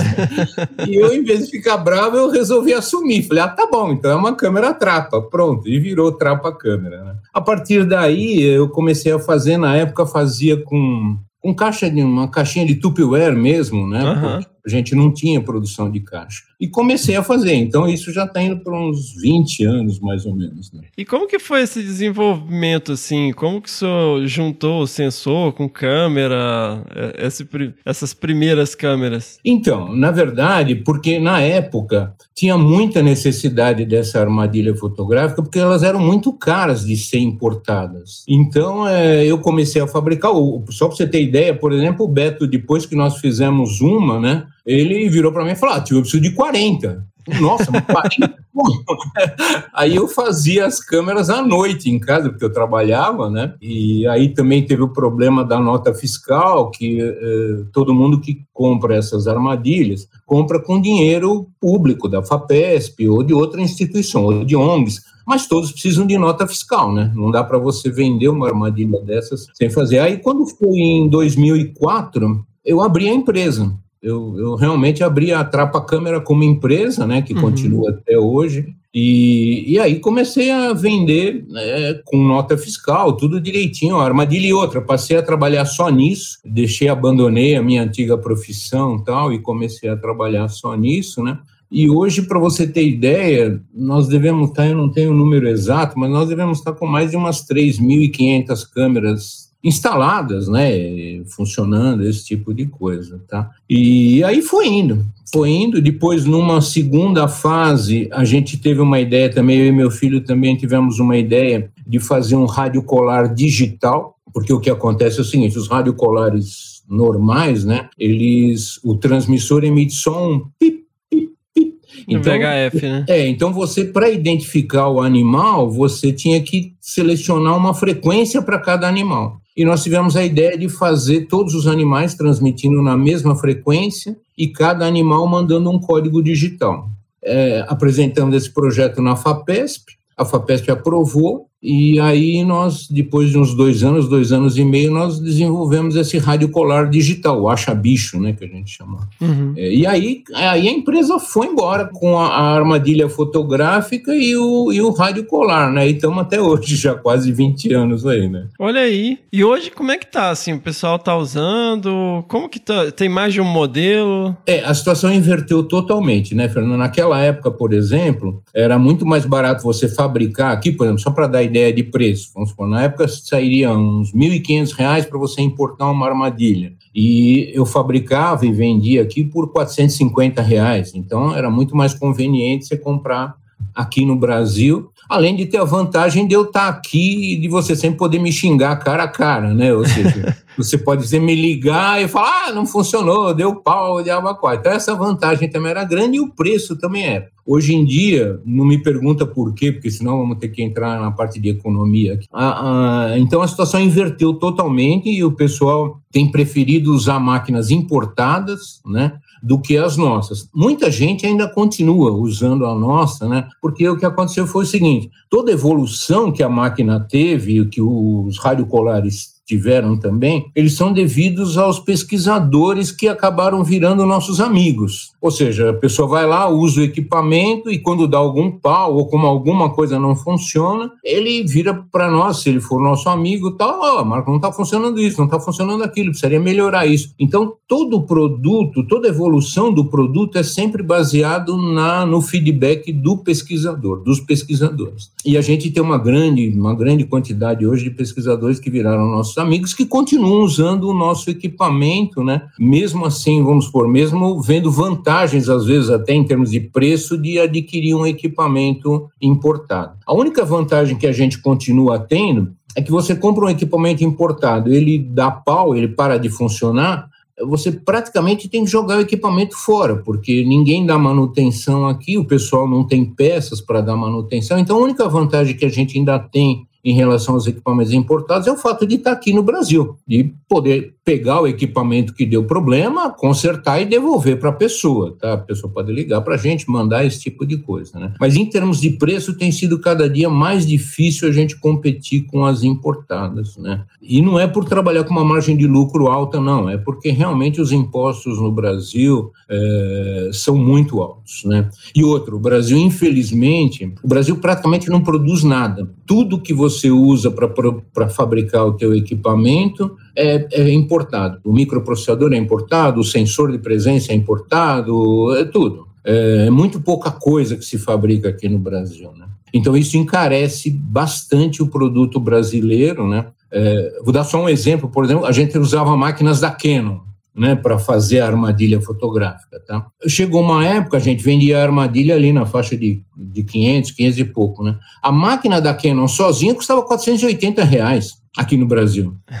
que era adaptada, né? Uma máquina fotográfica por 480 reais e fazer uma armadilha para tentar vender a 500, 500, não tem sentido, não tinha como, né? Uhum. E isso continua, infelizmente continua, os preços continuam subindo, cada vez que o dólar sobe, as importações sobem junto. É, mas até essa questão, né, que antes é, realmente era uma, um, uma questão igual você falou, a questão da manutenção, né? Mas hoje é, nem isso é um problema, porque você tem, como você tem revenda é, oficial, né, da, de marcas no Brasil, tem garantia, então você pode. Não é, nem é tão mais um problema. Antigamente, se a câmera desse problema, não compensava mandar arrumar, porque você tinha que mandar por conta própria, né? Hoje, é, como tem representantes, você só aciona a garantia, né? Conversa lá e, é, e você exatamente. pode ter é, é um, uh, o, o, reembolso ou outro equipamento disponibilizado para você, né? Isso aí, hoje em dia, também não é um problema. É, e também há algum tempo atrás é, começou a aparecer ser pessoal que dava manutenção nessas máquinas. não sei se ainda existe ou não, né? É, porque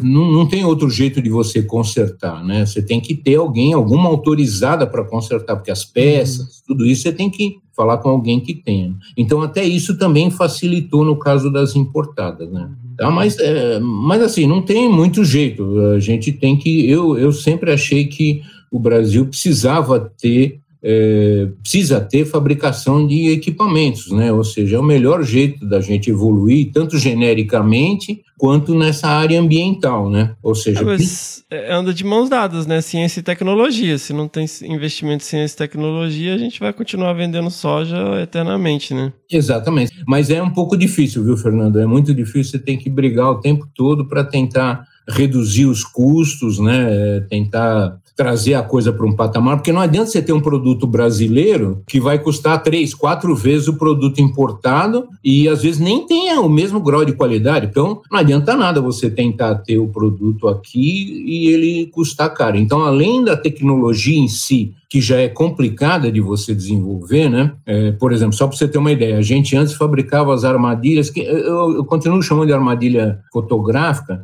mas o nome mais correto agora seria armadilha filmadora, né? Porque é, é, nenhuma delas mais bate fotografia só, elas fazem filme, né? As nossas também só fazem filme, tá? Isso porque é muito mais fácil você identificar um animal e ver o comportamento do animal vendo um filminho dele, né, de 10, 15 segundos, do que uma fotografia só e que só pegava parte do corpo. Mas o, o problema, por exemplo, vou dar só um exemplo de uma evolução tecnológica que nós tivemos que foi fundamental para a gente continuar sobrevivendo. Toda a lógica de funcionamento da armadilha antes, ela era feita com componentes eletrônicos, né? Era uma placa com componentes cheio de componentes que decidia, desliga a máquina. Toda essa lógica era uma placa de eletrônica. Nós chegou uma época, nós não conseguimos mais evoluir com isso, porque dava um trabalho muito grande e ficava muito caro. A partir daí nós fizemos uma tecnologia de botar tudo dentro de um microprocessador.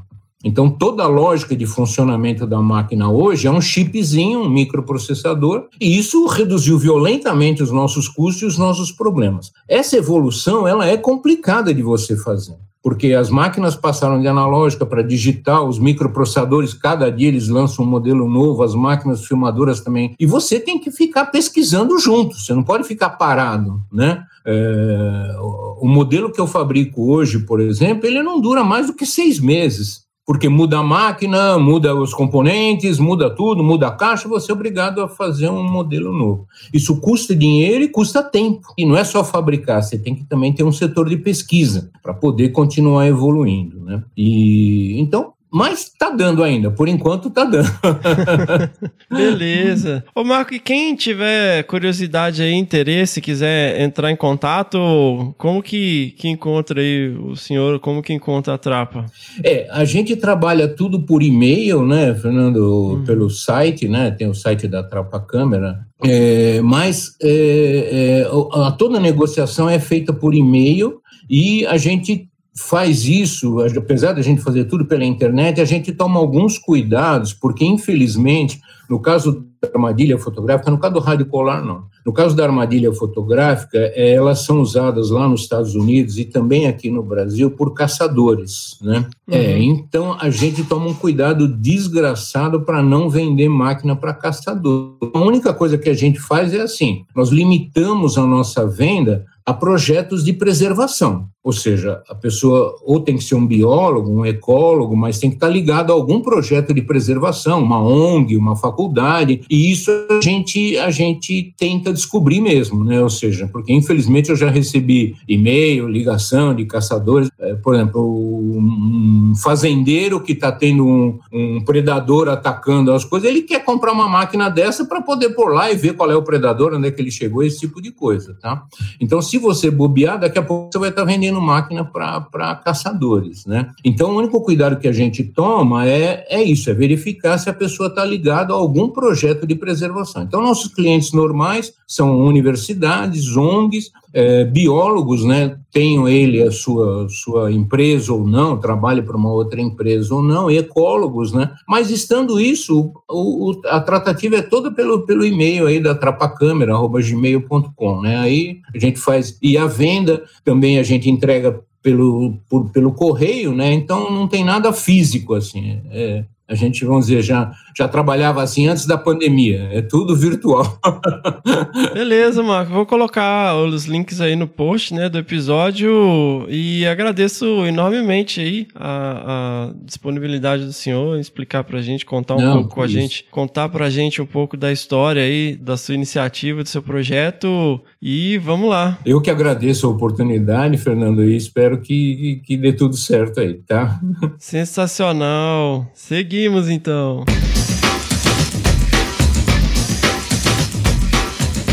Então, na, na, época que eu comecei a trabalhar, é, assim, a, a, a, gente vive falando aqui no podcast, né, que no início dos anos 2000, final dos, dos, anos 90, todo mundo fazia censo, né, que é ir caminhando nas trilhas, a uma distância, a uma velocidade conhecida, tomar nota da distância do bicho da trilha, piriri pororó. A gente vive falando isso. Porque quem tinha câmera tinha três câmeras, cinco câmeras, né? Porque elas custavam uma fortuna. É. e quando eu é, tive contato com essa tecnologia, todo mundo usava Ken Tracker. Kentrek, a gente pode escrever ela analogamente a uma Toyota Bandeirantes, sabe? A um Jeep Willys, a uma Land Rover, sabe? Que é um negócio que você pode, se você tacasse ela na parede e você pegasse e amarrasse ela de novo, ela tava funcionando belezinha. Nada acontecia.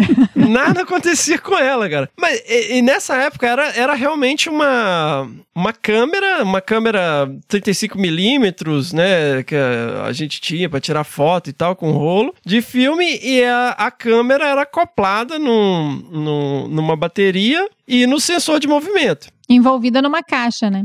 Exato, Aham. numa caixa mega blindada, prova d'água maneiríssima. É, até pouco tempo eu tinha aqui algumas. Ah, cara, vamos, vamos con- convenhamos. A caixa era um Tupperware, vai. Não era a caixa. Não, ah, era não, um Tupperware não quero ninguém. camuflado. Não, não quero ninguém falando mal de quem treca aqui no meu podcast, não. o Ronaldo, cara, o Ronaldo veio. Você quer voltar para as Kentrek? Eu não quero voltar, cara, mas é muito maneiro. Elas eram É. muito legais. Ela era um Tupperware feito sob medida. Sim. então vamos chamar assim. É, ela era um Tupperware. Tinha que ter uma forma, tinha que ter uma forma pra poder fazer. É, É, exato, exato. Era de fibra de vidro aquilo, cara. É verdade, isso mesmo. Mas é legal, cara. Eu não tô reclamando, não. Só tô falando que era um, um Tupperwarezão sob medida. E era o que todo mundo tinha e usava crianças, né? Para que vocês que não viveram esse, esse período, antigamente a gente chama de analógico, porque atrás da câmera tinha um negócio que você abria, né, a câmera e lá dentro tinha um rolinho. E dentro desse rolinho existia um negócio chamado filme fotográfico.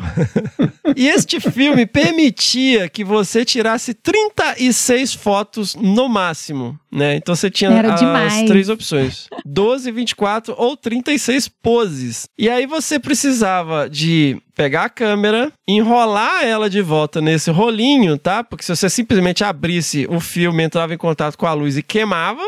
Porque o princípio básico da fotografia, crianças, pra quem não sabe, você expõe uma, um- a um- alguma coisa que seja sensível à luz durante um certo período de tempo, ele vai sensibilizar aquele material e gravar a imagem. Mas se você expor a luz completa, ele vai simplesmente queimar e virar um negócio preto que você não consegue revelar. Eu acho engraçado porque ah, até hoje, assim, eu tenho vários colegas, inclusive a minha digníssima esposa, que quando a gente vai imprimir foto, manda por e-mail ou pega um pendrive de, câmera- de foto digital e fala assim: ah, vou mandar revelar a foto.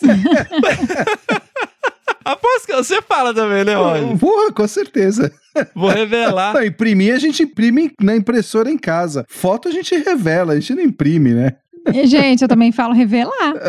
Ó. Revelar, crianças, era um processo de tratamento químico que você fazia com esse filme para que ele não ficasse mais sensível à luz. E depois você usava um- uma técnica, né, passando, que a gente chamava de negativo, né? E revelava isso num papel sensível, né, num- com aquela luzinha vermelha, beriri bororó. E até hoje, nós, né, ve- velhinhos, a gente fala revelar na hora de imprimir fotos. Então, é, isso era tudo que você tinha. Você tinha um, um Jeep que ficava lá e você tinha que ir com muita frequência revisar as câmeras. E isso tornava o es- o estudo muito mais caro, porque as pilhas duravam pouco, os rolos de filme acabavam super rápido. Então, assim, tudo que você tinha entre uma expedição e outra eram 36 fotos no máximo. E as fotos eram coloridas de noite, né? E que tinha flash branco. Exatamente, emitia aquele flashzão branco, assim, de noite. Os bichos normalmente estavam com cara de cagaço, assim, né?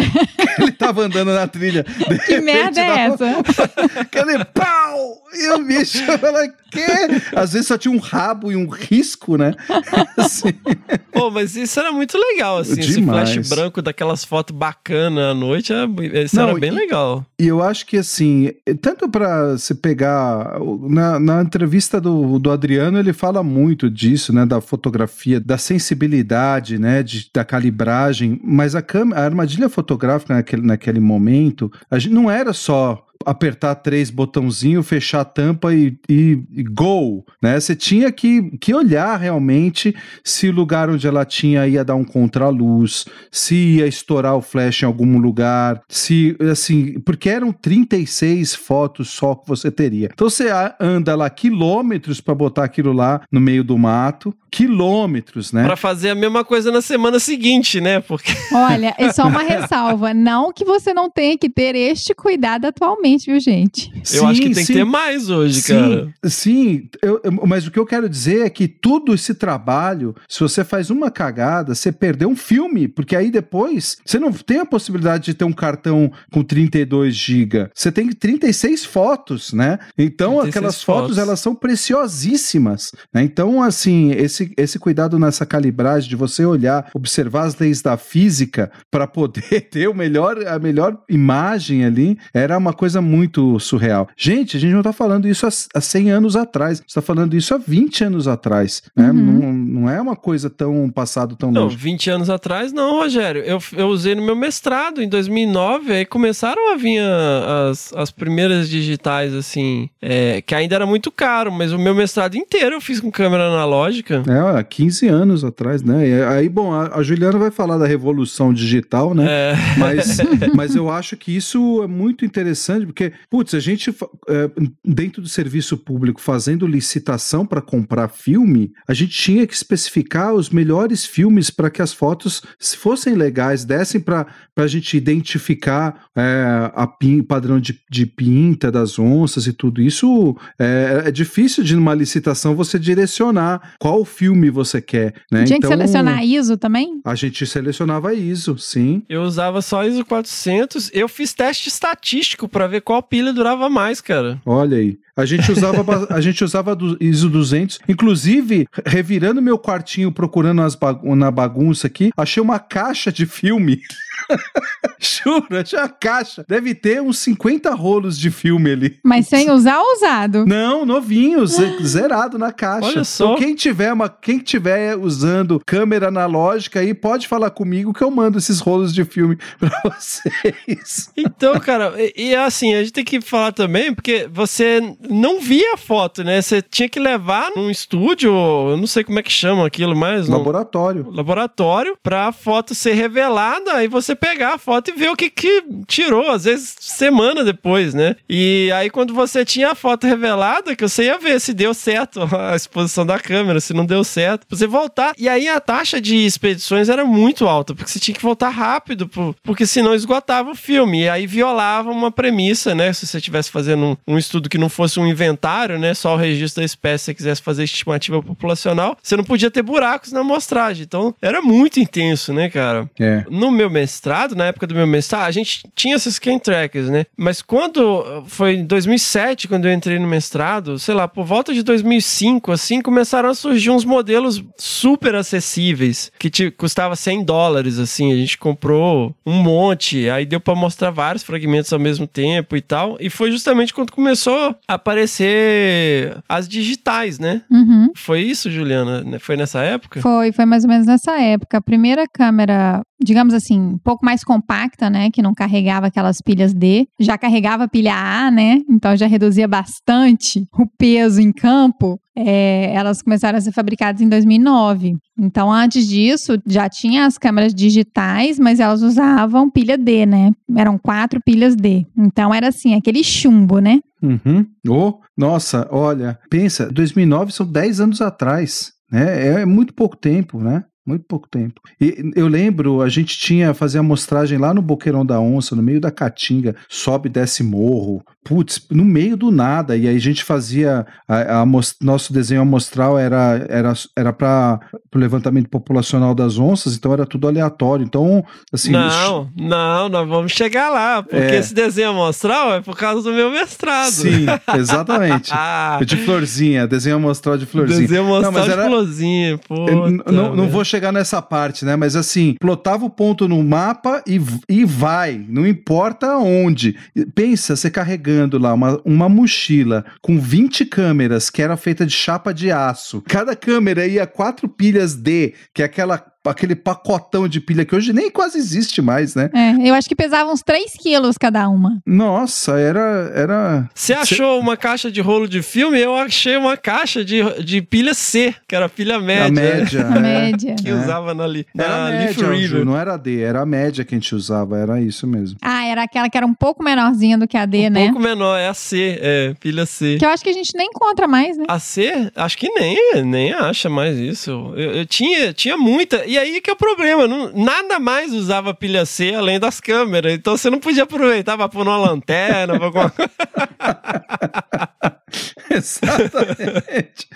Ficava encostado aquele negócio, né, meu? Até hoje, né? Eu falei do meu mestrado, galera. Eu queria aqui trazer este momento glorioso da minha vida, aonde eu conversava com a galera e todo mundo nessa época usava o delineamento amostral que o Ulas propôs no livro, no Monitoring Tigers. Então era o, o livro que todo mundo usava. O que, que este livro dizia? Olha, queridos senhores e senhoras pesquisadores e pesquisadoras, você vai pegar a média da área de vida ou a menor área de vida, né, no caso, geralmente são as fêmeas, e você vai desenhar um grid em cima da sua área de amostragem. Então imagine um fragmento florestal, desenha aí um, um- um- um negocinho e coloca um grid, um monte de quadradinho um do lado do outro nele, tipo batalha naval. Este quadradinho tem o tamanho da menor área de vida. Aí você fala: olha, vocês podem colocar entre duas e três armadilhas fotográficas dentro de cada um desses quadradinhos, é onde você vai ter o esforço mínimo para poder mostrar. Aí eu chegava para todos os pesquisadores, pesquisadores, e falava assim: ó.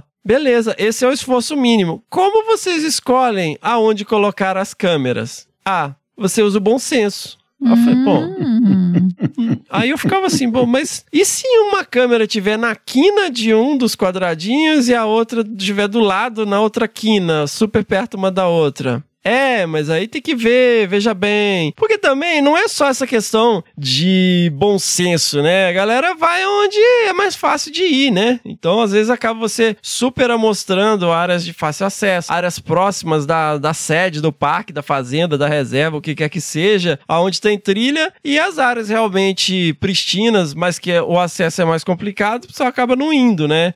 E aí, como a metodologia estimava de 2 a 4, todo mundo usava duas porque ninguém tinha dinheiro para comprar um monte de câmera, né? Uhum. Ou seja, a gente usava a menor taxa possível dentro do delineamento amostral e também não tinha um critério muito bem definido de onde colocar essas câmeras. Então, né, você- e aí você põe a câmera lá onde você quiser. Aí eu falei, cara, isso não faz muito sentido. É, eu preciso de uma metodologia definida para comparar um estudo com o outro, né? E aí tinha gente que punha uma fileira de câmera, aí punha uma fora para fazer um polígono. Então era uma linha e uma câmera só para fazer um triângulo. E era um negócio muito louco, assim, no início, mas era o início, tava todo mundo começando, né? É, é. E aí eu tava lá começando meus delineamentos amostrais, né? Talvez eu tenha um pouco de toque. Pouco. Talvez. Eu comecei. Tô- esse toque aqui tá me causando. Eu perdi já 5 quilos nessa gravação. Tô derretendo com tudo fechado aqui, cobertor na janela. Tudo. Isso é porque ele queria tirar a camisa, tá, gente? Eu falei, pelo amor de Deus, não, velho. E aí o que acontece? Bom, o Monitoring Tigers do Ulas Caran, ele é baseado em modelos de marcação e recaptura. Falei, beleza, que modelos são esses? Ah, é um modelo onde o livro base é um livro de 1982 do maravilhoso Gary White, e onde eu, que eu tive o privilégio e a honra de conhecer lá em Fort Collins, dar uma carteirada. Eu peguei o livro texto e estudei ele inteiro, da primeira até a última página. E o livro é muito livro-texto, que tem exercício no final de cada capítulo. Fiz todos os exercícios à mão. Eu fiz o meu primeiro jackknife, que era o que a gente usava na época, à mão, para aprender a calcular as estimativas. E esses é, modelos, eles foram desenvolvidos para ratinhos. Aí ele fala, ah, tá, ah, o número de indivíduos mínimo para análise funcionar é 50. Eu falei, cara, onde você vai Oi? achar 50 onças num parque nacional? Com o número de câmeras que eu tenho. Com o número de câmeras que eu tenho, cara. Aí eu comecei, é, como eu, eu mostrei meu, meu animal de interesse na época, né, que eu tava usando para responder questões ecológicas, era a jaguatirica. Eu mostrei vários fragmentos amostrais. E o que que eu fiz? Eu pensei em alguns protocolos de amostragem. E esse protocolo de amostragem, o que que eu fazia? Eu desenhava o grid, eu pegava o grid para poder ter um parâmetro de comparação, que eram as, é, as metodologias tradicionais, e eu usava um raio com a mesma área, só que eu dava uma margem de erro de 10% para cima e 10% para baixo. Então, por exemplo, se fosse um raio de 1 quilômetro, eu usava é, 1.100 metros, um, um buffer com 1.100 metros para cima e o, um buffer de 900 metros. E esses raios se cruzavam, né? Aquele, igual aqueles. É, como é que chama aquela régua que você ia rodando assim? Cal. Caleidoscópio, tipo caleidoscópio, assim, que você. É, aquela réguinha que você vai desenhando no, e tal. No olho vai girando. E ele formava um mosaico, e aonde os pontos se encontram, você faz, tinha um polígono com uma margem de erro ou porque não dá para simplesmente distribuir pontos aleatórios, você tem que otimizar. E a minha metodologia que eu tinha proposto, esse protocolo de amostragem, ele atendia isso. Ele não era um ponto aleatório, mas você tinha uma área mínima, que, que na verdade era uma área de 100 metros quadrados, se eu não me engano, que você podia procurar um ponto para colocar a câmera. E aí o que, que essa galera fez? Eles pegaram o que eu tinha proposto, que você tinha uma margem de negociação, e distribuíram o ponto aleatório e falaram que estava adotando minha metodologia. Por quê? Porque porque quando eu estava terminando o meu mestrado, eu escrevi a dissertação, eu estava ajudando a delinear os, a retomada das amostragens de armadilhas fotográficas no Parque Nacional do Iguaçu em 2009, que retomou, né, eh, as amostragens com armadilha fotográfica. Antes disso tinha sido só os trabalhos lá do Peter, e aí convidaram a gente, né, ali no, na cara norte do, do, do corredor do Alto Paraná, para a gente ajudar lá na, no delineamento amostral. E Dormindo lá no alojamento, o Ronaldo Morato estava lá. Falei, pô, Ronaldo, leia minha dissertação. Estou preparando aqui, né, pra, pra, né já, que, já que aqui estamos. O Ronaldo leu falou, cara, isso faz muito sentido. E mal sabia eu que depois que eu defendi o mestrado, o Ronaldo pegou a minha dissertação, jogou na mesa e falou: agora todo mundo vai usar essa metodologia. Sério? Sério? Foi. Seríssimo. Seríssimo. E aí, o que acontece? E nem o Fernando sabia disso. Né? Eu não sabia, eu fui saber depois. Sem receber direitos autorais por isso? Não, aí o que Ah, então, aí o que, que aconteceu? Eu atrasei minha vida e acabei não publicando meu mestrado porque eu fui ajudar todo mundo que tava implementando, né? Hum. Aí fui pra Paranapiacaba, fui pra Caatinga, fui pra não sei aonde, fui pra não sei aonde. Mas é a melhor forma de replicação do estudo, né? Aquela coisa que a gente faz quando a gente faz um A trabalho. contraprova, né? É, não, foi excelente. Não, e eu tava feliz e contente. Ai, esses menininhos felizes catete. Feliz, contente. Porque eu falei, pô, minha dissertação está servindo para alguma coisa, está sendo usado, né? Está sendo adotado. Essa porcaria não vai ficar aqui na prateleira da universidade. Só que o que aconteceu? O pessoal não usou essa margem de erro e colocou os pontos fixos, assim, ó. Esse é o ponto da armadilha, vai lá. E aí o pessoal ligava pro Ronaldo, falou, Ronaldo, pô, estamos aqui, né? No meio da caatinga. Esse ponto aqui tá no meio do boqueirão lá. que- E o Ronaldo falava assim: Você tem um facão? então você abre a trilha e vai lá. Não, não, e ele falava, você tá reclamando, você fala com o Fernando, ele que fez. E aí eu, eu sem saber, eu passei a ser uma pessoa odiada. Né? e aí eu tava no, no, no PAN, no Plano de Ação Nacional das Onças Pintadas em 2011. Tipo, quando você tá fazendo rapel de. E aí você fica xingando a pessoa que fez a metodologia de rapel de. Eu falo que eu tenho certeza, as pessoas deviam te xingar igual eu xingava quando eu tinha que fazer rapel de. Que eu falava É. assim, gente, esse ser humano que fez isso, essa metodologia desse jeito, ele tava dentro do escritório e ele não saiu. É, Ele não é foi pro campo. É. É o Fernando. Mas foi 2009. Isso Foi aí, 2011, cara, o de Atibaia. 2009. 2011, Roger. 2011, cara. 2011 foi a reunião da Aliança. Dois... Cara, não vou discutir com você, mas É. uma grande reunião em 2011, teve um cara que apontou o dedo na minha cara, falou: Você que é o Fernando Lima? Seu. Né? Céu Eu achei tal. que ele ia me bater, cara. E aí, mas o que acontece? O lance é que na coisa que eu propus, você tinha uma margem de erro. E a minha área de amostragem era muito plana. Então eu não tinha que corrigir por declividade. Porque se você tem declividade, é diferente se você tem uma pirambeira. Você olhar num mapa em 2D, é que as pessoas esquecem que os a, a paisagem ela é em 3D. Os mapas eles são em 2D, né? Então você pega ali um quilômetro, mas você tem que descer, sabe, de 800 né, para 400 metros, ele tem muito mais de um quilômetro. Então você tem que corrigir isso. Só que o pessoal me chamava quando eles já estavam colocando câmera.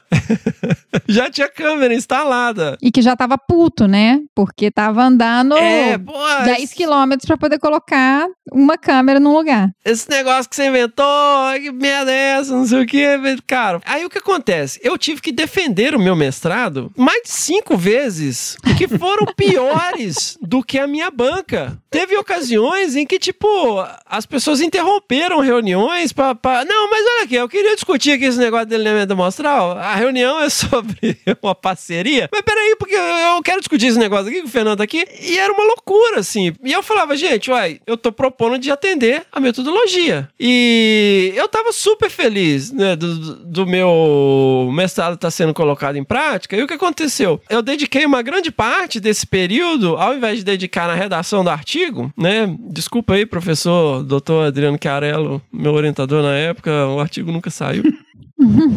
eu fiquei ah, participando dos projetos, o que foi sensacional, aprendi pra caramba, visitei vários biomas e tal, conheci uma galera e tal. Mas o que aconteceu? Todo mundo que trabalhava com câmera naquela época me trucou. Todos os grandes pesquisadores de câmera me trucaram. E depois, senhoras e senhores, todos os modelos atuais, todos os modelos matemáticos atuais, em R, tudo que vocês quiserem, foram desenvolvidos para atender a todos os problemas que eu levantei na minha dissertação. Tudo que eu discuti na minha dissertação foram criados modelos matemáticos para corrigir. Tudo que eu falei que estava errado, hoje se sabe que estava errado e foram desenvolvidos modelos para atender à quebra das premissas que eu estava questionando. Porque basicamente na minha dissertação eu falei que estava todo mundo fazendo tudo errado, que não atendia as premissas do modelo, aí por isso que eu apanhei tanto.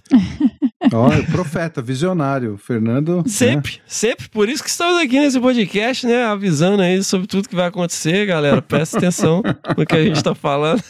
Você tinha feito um presságio, né, na sua dissertação. Olha aí. Como bom cientista, eu fui na literatura e vi, cara, é... olha, galera, não é bem assim. Mas aí, galera, esse foi exatamente o momento de transição, né? Então, Roger, agora você quer falar da Caatinga, Roger?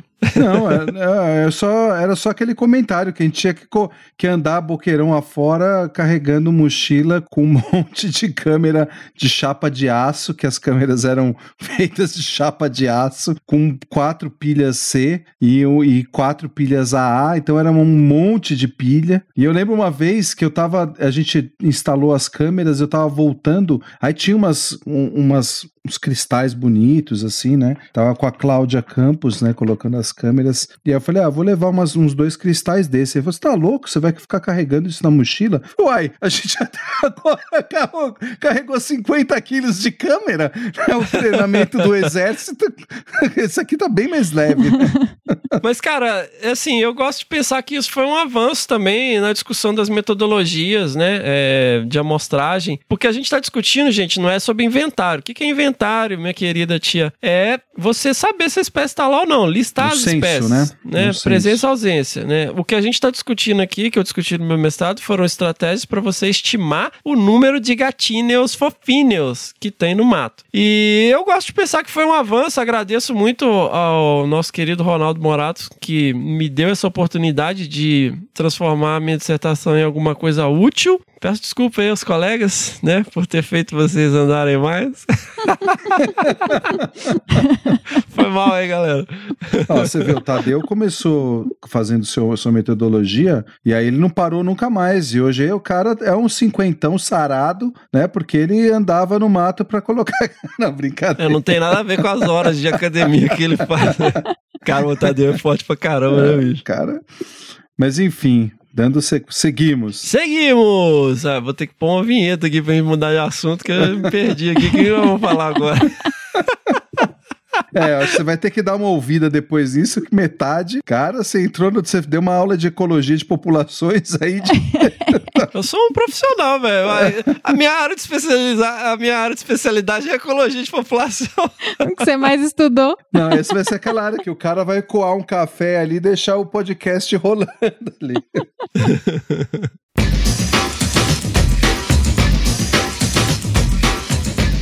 Ô Juliana, aproveitando a sua presença a sua expertise aqui, conta pra gente um pouco como foi essa transição para as câmeras digitais. É, então, o que eu posso falar especificamente, assim, são as câmeras que foram produzidas pela marca Bushnell, né, que é a que a gente tem a distribuição aqui no Brasil. É, inclusive, assim, é importante dizer que quando a Log nasceu em 2010, né? Não, peraí, Juliana. Então, já que estamos falando isso, o que é a Log? Então, a Log Nature é uma empresa especializada em desenvolver soluções e entregar soluções para o pesquisador que trabalha com biodiversidade. Então, de todas as áreas. A gente trabalha com o meio biótico inteiro. E ela nasceu, de fato, dessa necessidade que a gente percebia dos pesquisadores terem muita dificuldade de encontrar o material que precisava para desenvolver sua pesquisa. Então, ela nasceu realmente dessa dor, né? De como que a gente poderia entregar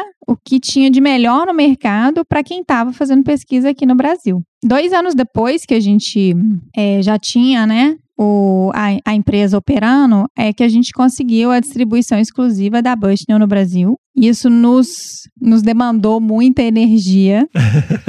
Foram muitos meses de tentativa e porta fechada, que a gente não tinha nem retorno em relação a isso, porque afinal de contas, por que, que uma empresa que está no Brasil está querendo alguma coisa com uma marca que está no mundo inteiro, e sendo que no Brasil não tem caça, e a visão deles era justamente de que a câmera era utilizada só para caça, né? E dois anos depois, então, da abertura da Log Nature, a gente conseguiu essa distribuição exclusiva e foi por uma razão muito específica. A gente analisou o que tinha disponível no mercado enquanto melhor custo-benefício para que a gente pudesse trazer essa tecnologia para o Brasil com um suporte para que o cliente pudesse ser assistido em relação a isso. Então, eu acho que o que a gente consegue mais agregar é justamente isso, é esse atendimento consultivo que a gente faz, que é fazer o trabalho de pós-venda o tempo inteiro, ajudar no nosso cliente a fazer usufruto da melhor maneira possível do que a tecnologia tem disponível. Isso lá desde 2010, né? Então, assim, quando a gente começou a vender essas câmeras aqui no Brasil, antes de ter essa exclusividade, a gente recebia clientes que tinha câmera de 2009, que foram uma das primeiras câmeras que foram fabricadas bem pequenininhas, utilizando a pilha 2A, com demanda, inclusive. E essas câmeras, elas é, ainda, até hoje, né, elas sempre chegaram bem mais caras do que quando você compara com o mercado fora do Brasil, né? Porque a nossa carga tributária é muito alta e a gente tem uma, uma cadeia de valores por trás dessa câmera que chega aqui para ser emitida de forma legal, né? Com todo o, o suporte que a gente dá para o cliente, com todo o pagamento dos impostos devidos e tudo mais. Então, a gente vê assim, é gostoso de ver a evolução dessa tecnologia e como que a cada vez que chega uma câmera nova, um modelo novo, com um novo recurso, a gente vibra junto, porque a gente fala assim, nossa, isso daqui vai ser sensacional para tal projeto. Ou então a gente lembra até de um cliente que estava precisando com um recurso específico, porque essas câmeras, elas são utilizadas de diversas maneiras, né? Elas não são utilizadas no Brasil e, com certeza, em outros lugares do mundo também não, só para fazer conservação. Elas iniciaram o desenvolvimento a partir do interesse pela caça, né, para poder tornar o jogo mais excitante ali. E no Brasil, a utilização dela com conservação é um dos pontos principais, mas elas têm assim tantas outras atribuições que é até engraçadas as demandas que a gente recebe. E então, assim, tem tanto para levantamento, para monitoramento de fauna em geral, que é o comum, mas tem muitos pesquisadores que utilizam disso para poder acompanhar crescimento vegetal dentro de laboratório, porque ela tem uma função específica que é de field scan, que ela aciona sozinha, então ela não precisa ter um movimento na frente dela do calor para poder ser acionada. É, tem aquele que o vizinho tá jogando lixo na caçamba e tá querendo saber para poder denunciar o vizinho que tá jogando lixo na caçamba, entendeu? É, tem os curiosos também, né, que utilizam das câmeras para poder só saber porque é um apaixonado por natureza, é um curioso e vê que tem um sítio, tem uma área de fazenda e vê que tem pegada de bicho, mas não sabe que bicho que é e começa a ficar interessado e quer comprar isso por simplesmente ser curioso em relação ao que que, tá, o que, que tem ali, aonde ele passa o final de semana, ou que ele passa as férias. E a gente tem os clientes mais fofos do mundo também, que são os pesquisadores mirins, que daí eu fico Ah, que legal. com o olho brilhando, assim, porque aparece pai e mãe falando assim: nossa, meu filho pediu isso aqui de presente de aniversário, e pediu essa câmera de presente de Natal, mas o que, que essa câmera faz, gente? Por que, que esse menino quer isso? e às vezes crianças de 7, 8 anos, e eu falo: nossa, peraí. Se pudesse morar em Belo Horizonte, vem aqui no escritório que eu, assim, eu tenho prazer de receber e explicar tudo, porque meu olho já até brilha, né? Só de saber que uma criança tá interessada por isso, assim. Que legal, mano. Nossa, sensacional, meu. Mas, Juliana, é, conta pra gente, assim, esse tipo de uso que você tá descrevendo também, Juliana, né, que são um pouco inusitados, vamos dizer, mas também é graças a uma disponibilidade de câmeras, né, delas, delas poderem ser compradas, né, porque Uhum. antigamente a gente não tinha como comprar, né, tinha que alguém trazer de fora, muitas vezes dentro da mala, né, é, ou quando recebia uma doação de, de, de, de alguma instituição, Uhum. né, mas a log, eu acho que ela traz essa, esse papel muito fundamental de, dispo, de ter o equipamento disponível no mercado brasileiro, né? Uhum, exatamente, de buscar essas tecnologias e disponibilizar aqui no Brasil, né? Para dar acesso às- aos pesquisadores que trabalham com isso, mas de uma maneira geral também para que a população tenha conhecimento de que isso existe também, sabe? Eu acho que a gente tem um papel social muito importante em relação a isso. E é por isso que eu falo que na hora que meu olho brilha, quando vem uma criança pedir para um pai e para uma mãe, é, eu acho que esse é muito fruto dessa acessibilidade mesmo de tecnologia que a gente disponibiliza. E da forma com que a gente também consegue divulgar esse tipo de, de iniciativa, sabe? Porque isso a gente vê que a gente consegue levar o conhecimento, consegue levar essa informação para o Brasil inteiro. Muito bom, muito legal. cara. É, é assim, é, é que é difícil explicar é, essa questão do acesso, né? Porque isso facilita muito. E eu digo assim, para projetos de pesquisa também, eu lembro muito claramente uma vez, um grande abraço aí para toda a galera do Fumbio, Fundo Brasileiro para Biodiversidade, que a gente aprovou um projeto com o Fumbio. E uma coisa muito legal que o Fumbio fazia, imagino que ainda faça, né? É convocar a galera dos projetos aprovados para orientar eles como funciona o sistema de prestação de contas, como funciona o sistema de relatoria, né? Que no fim das contas é um negócio que às vezes tem que ficar perguntando e tal. Isso poupa trabalho para eles, poupa trabalho para quem, né, tá recebendo o recurso. Fazer essa parte administrativa, né? Exato, Uhum, é. exato. E aí o que acontece? Tinha um cara levantou uma pergunta lá, então, veja bem e tal, a gente tem aqui um, um orçamento para um notebook. E aí ele, cara, aí eu nunca vou esquecer isso porque ele falou exatamente isso. Ele falou: "A gente sabe que só Mac que aguenta campo. Agora de onde essa criatura tirou essa informação, não faço a menor ideia, mas tipo, né? Cara, Rogério, eu posso, eu, eu- eu Rogério. posso- a gente pode ter um episódio para discutir isso. Eu vou trazer o meu Toughbook da Panasonic, que é a prova d'água, é, aí a gente conversa. Bom, ah, porque eu lembro que o cara falou assim: veja bem, nós temos aqui então, né, um recurso, e a gente podia ver. Ele tava dando a entender, tipo assim, se a gente conseguir comprar um Mac mais barato fora e ver algum esquema. E aí o cara falou, falou o seguinte: olha. Você tem o valor orçado? Compra. Sabe, você tem 5 mil reais pra comprar um notebook, bem que hoje 5 mil reais você não compra um notebook, né?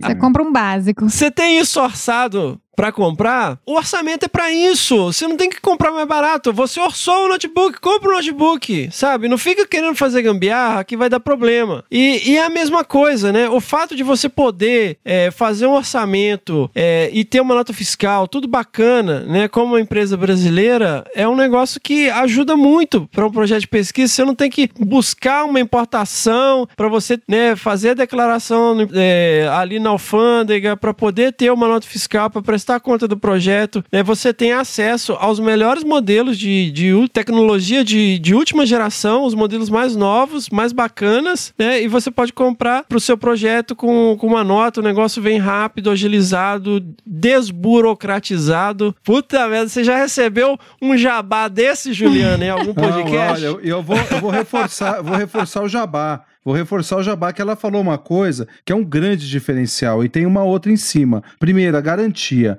Você compra lá fora e traz no muqueado na mala, alguém traz muqueado pra você e tudo. Você quebrou, pifou, acabou. Você não tem garantia, cara. Você vai mandar, você vai mandar pelo correio. Para primeiro, para você mandar, você precisa ter a sua nota, né? O, o seu o seu comprovante de importação, né? Então você não vai mandar e depois alguém vai ter que trazer de volta, né? Então pensa no, no trabalho que seria para fazer esse trâmite, para você pleitear sua garantia. É, e, o, e o outro que a Juliana falou, que é essa assistência que a empresa dá. Né? Então a empresa, no caso deles, representante da marca, vai prestar esse serviço de auxílio porque hoje o que é mais comum é o pesquisador compra, não tem ideia como usa, ou então a empresa lá da, de consultoria compra, não tem a menor ideia como usa, bota no campo, porque são cinco funções de programação, bota no campo e aí sai só foto fantasma ou sai tudo foto estourada. E aí pô, não tá funcionando, que nem você falou no começo, né? Não tá funcionando direito. Não. E aí a empresa presta o serviço de orientação, a melhor forma de programação, né, melhor uso de bateria e tudo mais. Então, é assim, é uma coisa que eu acho que tem vantagens. É, o, o nosso grande gargalo é, de fato, a nossa nossa taxa tributária, uhum. que é um uhum. absurdo, é um absurdo, né? E aí, assim, hoje a gente só tem desconto de taxa tributária de importação para videogame, que é um absurdo maior ainda. Eu sou, eu sou gamer nas férias a cada cinco anos, mas, porra, cara, esse, a gente tinha que ter desconto de taxa tributária para equipamento de pesquisa Exatamente. como esse, né? Então, assim, é triste da gente ouvir isso, mas é, é uma coisa que é um, um um serviço ali, uma, um, uma forma de você garantir uma melhor, um melhor uso do equipamento, né? Uhum. Bom, é assim, jabá número dois, né, Fê? Olha aí, gente. É, eu acho que vocês pontuaram muito bem, assim, é, o, o valor agregado do processo, né? E o quanto que é importante a gente pensar nisso. A gente tem, atualmente, se você for, for procurar por câmera trap, a gente tem diversos modelos de diversas marcas. Você tem desde aquelas muito baratas e até câmeras que são extremamente caras. E a gente tem diferenças de tecnologia, de desempenho. Por isso que eu falo que o, o modelo, a marca que a gente adotou para a empresa foi exatamente o melhor custo-benefício, que a gente poderia trazer algo com qualidade, mas que não fosse com um valor tão alto, né? E essa nossa relação de consumo, eu falo que a gente precisa repensar isso muito, porque estabelecer um consumo está é, tá muito relacionado à sua responsabilidade em relação à questão de sustentabilidade. E quando eu falo de sustentabilidade, eu falo não só no aspecto ambiental, mas também social. E quando a gente olha para um produto que a gente está consumindo e a gente for pensar que, atrás dele o que, que tem por trás dessa cadeia, eu acho que é extremamente importante a gente abrir os olhos para isso, assim, sabe? Porque a cada vez que, que você escolhe talvez um produto mais barato e que não te dê uma qualidade e que não te dê tempo de vida útil, você está consumindo um recurso para produzir, recurso natural para produzir aquele produto, que você vai ter que consumir mais vezes. E muito provavelmente, uma câmera que te dá aí vida útil, com certeza de 5 anos, e tem umas que dão, que tem vida útil até de 10 anos, pensa o quanto que você está gastando de recurso e de investimento, de recurso natural e de investimento, para você ficar toda hora trocando e comprando uma nova uhum. câmera, porque você simplesmente não quer escolher uma de um valor agregado um pouco mais alto e que vai, de fato, te permitir utilizar por muito mais tempo, né? E, além disso, é, essa carga tributária, até que o Rogério mencionou, é, é, é surreal, é absurdo. São 118% de imposto. E a gente calcula isso, ele de, formas, é, de forma exponencial, então é igual juros composto, quando você vai fazendo um vezes o outro, vezes o outro, vezes o outro. Então, realmente o valor chega muito alto um sonho seria se a gente tivesse uma condição de ter benefício fiscal para poder trazer tecnologia para a gente operar aqui dentro do Brasil com baixo custo e para conservação, né? Eu falo assim, não existe futuro sem sustentabilidade, então eu vejo que é uma coisa importante assim trazer essa mensagem dessa questão da forma de consumir, esse olhar um pouco mais aberto para o consumo, o que está por trás daquele material que você está consumindo, né? Daquele produto que está ali na sua mão. Não, e, e, é super legal ver, né? Uma empresa, né? Que a gente vê que cresce cada vez mais dentro do mercado nacional, ter essa preocupação, né? Você ouvir isso de, de uma empresa que, que atende a um público, a um nicho específico, ter né, toda essa filosofia por trás. Então, galera, e, e, que é também uma grande preocupação da nossa audiência. Espero que seja, né, galera? Que, pelo amor de Deus, vocês não estão ouvindo o Desabraçando Árvore, não tem preocupação com sustentabilidade. É, é. Não, uma, uma, coisa que eu acho interessante também, assim, eu, a Log já veio ao Senap para a gente fazer um, uma, uma discussão ali, colher feedback, né, do, de pesquisador, vai constantemente aos projetos para ver o funcionamento das câmeras, melhorar, aperfeiçoar o uso, né, no, no, lá em Iguaçu, né, no Onças do Iguaçu, a gente teve junto no, aqui no, no interior de São Paulo, no Lobos do Pardo. Então, acho que sim, isso é bem interessante, porque eu lembro uma vez que elas me trouxeram uma demanda de o que nós podemos. A gente vai participar de uma reunião com a Log, com a Fabre, com os diretores da empresa, e o que nós podemos levar para aperfeiçoar o equipamento para de, direcionado à pesquisa. Exato. Porque, assim, voltando à nossa fala lá atrás do, do desenvolvimento desse, desse equipamento para caça, tem muitas coisas que ela deixa a desejar desejar, porque ela não é feita para pesquisa, ela é feita para caça, para não durar, para ser descartável. Então, acho que isso, para mim, quando a Juliana trouxe essa preocupação de o que nós podemos levar para a diretoria, para um, um novo modelo ser aperfeiçoado, direcionado para pesquisa, nossa, eu acho que é, uma, é um, um, ganho muito grande, né? Então, ter essa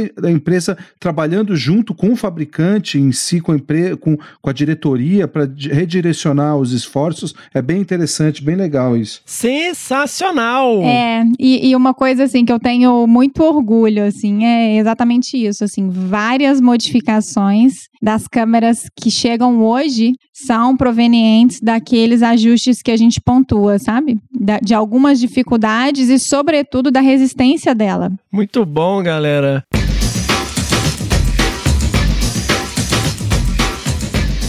Juliana, eu lembro no congresso de mastozoologia lá de Pirinópolis. Foi de Pirinópolis, agora não vou foi. lembrar. Foi, foi. Que você deu uma palestra. Foi. E é engraçado, assim, porque eu fiquei um tempo, né, fora do campo, trabalhando muito com banco de dados, né, depois desse período aí, rodando pelo Brasil, sendo xingado. pela... Sendo apedrejado. né, orientando a galera no delineamento amostral com, com armadilhas fotográficas. Eu fiquei um tempo trabalhando com os nossos dados lá da, do monitoramento das onças no Alto Paraná. E quando eu retomei minhas atividades com armadilha fotográfica, eu comprei, né, a gente comprou, né, pelo projeto, um, acho que foram umas 30 câmeras lá da Log. E eu saí amarrando as câmeras, né? Tipo, ó, câmera trap, né? programei todas elas iguais? com a mesma programação. Maravilhoso, vamos adiantar o trabalho, né? Então vamos setar elas todas antes de ir pro campo. Vamos setar tudo aqui igual, igual a gente sempre fez, né? Para as armadilhas analógicas, né? Uhum. E aí, para minha surpresa, né? Depois da primeira revisão de câmera, eu falei, cara, que, que coisa horrível, né? Tipo, a câmera tirou mil, fez mil registros de uma folhinha balançando. Ó, ó, quando passa um bicho, o, o flash estoura, mal dá pra pra ver o que que é. Um monte de né? fantasma. É, um monte de, de foto do nada. E, e, e eu falei, cara, o que, que, que tá acontecendo, né? E aí eu vi a sua palestra lá no, no Congresso de Massozoologia em Pirinópolis com várias sugestões bacanas. É aí que eu entendi. Eu falei, cara, o jogo mudou. Não é simplesmente ir lá amarrar a câmera num pedaço de pau. Você tem que olhar o que, que tá na frente, né? Aonde que o flash vai refletir, né? Se, a, tem que ajustar a sensibilidade para ela não pegar qualquer coisinha balançando, né? Tem que a, ajustar um monte de coisas. É, e, cara, aqu, aquela palestra mudou. Era, era o que eu estava precisando no momento que eu estava precisando. Foi muito legal, assim. Você quer falar um pouquinho sobre isso? Ai, com o maior prazer. Eu fico muito feliz. E assim, uma das coisas que eu mais amo fazer é poder contribuir, né? A partir dessa, dessa orientação que a gente sempre procura dar para as pessoas que estão utilizando a tecnologia, é como de fato entender o que, que a tecnologia tem de disponível para que você possa obter a melhor, o melhor registro dentro daquilo que você tem na mão ali, né? E é uma coisa ainda recorrente, as dúvidas que a gente recebe dos clientes em relação a essa questão. É, ah, minha câmera não está funcionando. Ah, minha câmera tá, as fotos estão saindo todas brancas. Ah, tá só capturando fantasma, não está saindo bicho nenhum. Então, assim, E eu sou apaixonada com isso. E eu levei essa palestra pro congresso justamente em virtude da demanda que a gente recebia. Eu falava assim, gente, a gente precisa levar isso para as pessoas entenderem, porque eu via que era muita gente de pós-doc, de doutorado, de mestrado de nível acadêmico, sem ser estudante, né, de graduação, e que estavam passando pelos mesmos problemas. Eu falei assim, não, tá na hora de chegar e trazer um pouco dessa visão de como operar a tecnologia, porque às vezes a gente tem um conhecimento específico né, na nossa área da biologia, mas a gente não, não, não transcende para conhecer a tecnologia para os dois combinarem de uma maneira mais equilibrada, né? Então, daí foi quando a gente passou a pensar, por que não oferecer isso num congresso, né? Não é uma palestra acadêmica, não é uma palestra com metodologias específicas e análise de dados, mas é uma, uma palestra que ia elucidar muita coisa, né? Muita dúvida. E realmente, assim, o que a gente consegue fazer, a gente precisa obter o conhecimento da tecnologia. E às vezes a gente pega uma, uma câmera nova, um, um material mais atual na mão e a gente fala assim: nossa, meu Deus, como é que eu vou entender isso daqui? Só que tem maneiras muito fáceis de você entender como que aquilo ali funciona e o que, que é que você precisa observar no campo antes de instalar. Chegar e setar todas as câmeras de uma vez só não vai funcionar, né? é, viu, Fernandinho? e olha, eu vou te contar que eu faço igualzinho.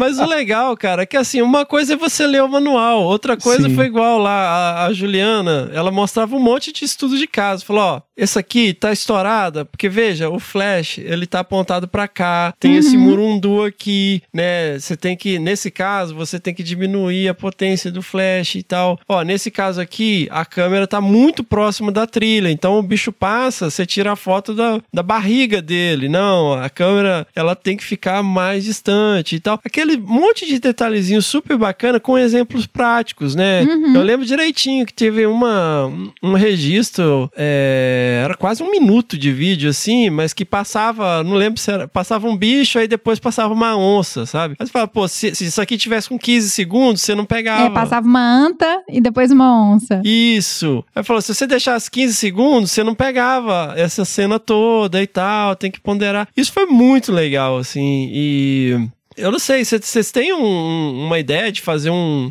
um treinamento online, alguma coisa assim, Juliana? Olha, a gente. Uma aula no YouTube, sei lá. É, a gente tem a palestra disponível, né, no YouTube. É, em relação a essa questão para poder obter os melhores registros, mas a gente tem uma intenção de ter disponível é algo mais atual dentro de uma plataforma, mas é algo que a gente ainda não consegue fazer com que ele seja real por enquanto, em, em, virtude de outras demandas internas do escritório. Mas em pouquíssimo tempo a gente vai ter pelo menos um e-book, aonde a gente vai ter esse material resumido e diagramado assim de uma maneira bem legal para poder disponibilizar para as pessoas, né? Porque é um, uma fonte de conhecimento que vai ser útil para todo mundo, né? Sensacional. Quando sair, a gente faz lançamento aqui no, no Desabraçando, que a gente tem um pequeno viés para mamíferos, né, Roger? Só um pequeno? Não, olha, não pode falar, porque senão vão começar a reclamar aí, da gente tem que fazer que bicho é esse do bambu, coisa desse tipo. Mamífero é o único grupo que importa, né, galera? Exatamente. É, é complemento. Alerta de ironia. Atenção, isto é uma ironia. O Fernando está sendo irônico. Atenção, isto é uma ironia. Mas eu acho que tem uma coisa importante para poder falar em relação a essa questão do, dos ajustes das câmeras, né? eu acho que o ponto fundamental, porque é difícil talvez explicar em áudio, né, sem trazer uma imagem junto, é, caso a caso, assim. Mas o mais importante de você entender é que você precisa analisar o seu ponto amostral, cada ponto amostral. Às vezes vai solicitar uma configuração diferente, porque um ponto amostral pode ser que um flash estoure muito, pode ser que no outro ponto amostral uma imagem possa ficar mais escura.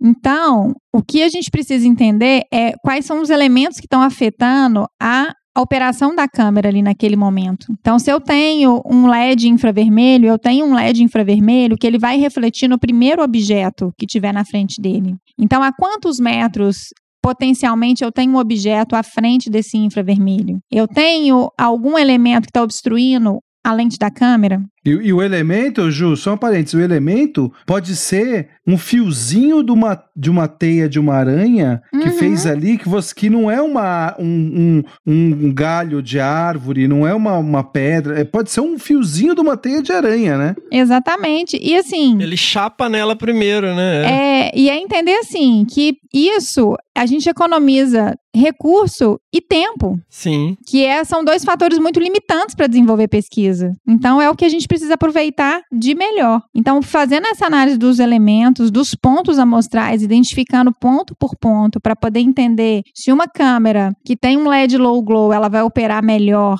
numa área aberta e uma câmera com LED no glow vai operar melhor numa, numa área fechada. Por quê? Porque eu tenho intensidades de LEDs refletindo de maneiras distintas. Então eu consigo adequar para a minha metodologia, para a minha área de amostragem, o modelo de câmera mais interessante, para que eu consiga fazer o melhor registro ali, entendeu? Muito bom. Meu, eu queria indicar aqui, galera, um site que eu sempre, sempre usei assim para aulas, né, sobre armadilhamento fotográfico, sobre delineamento amostral, que é o trailcampro.com.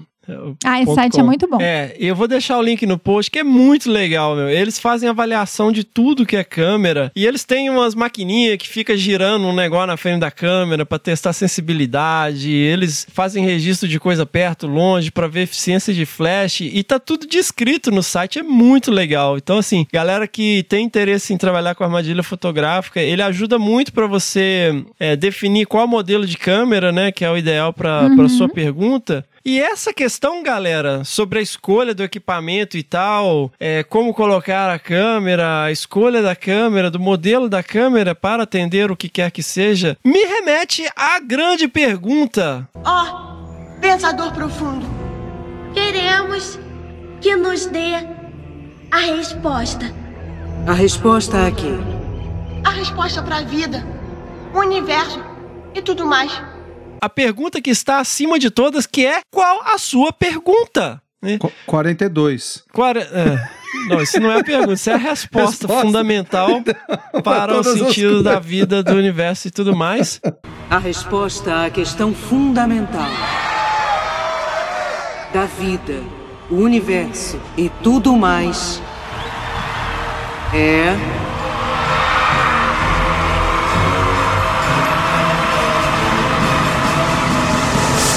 Quarenta e dois.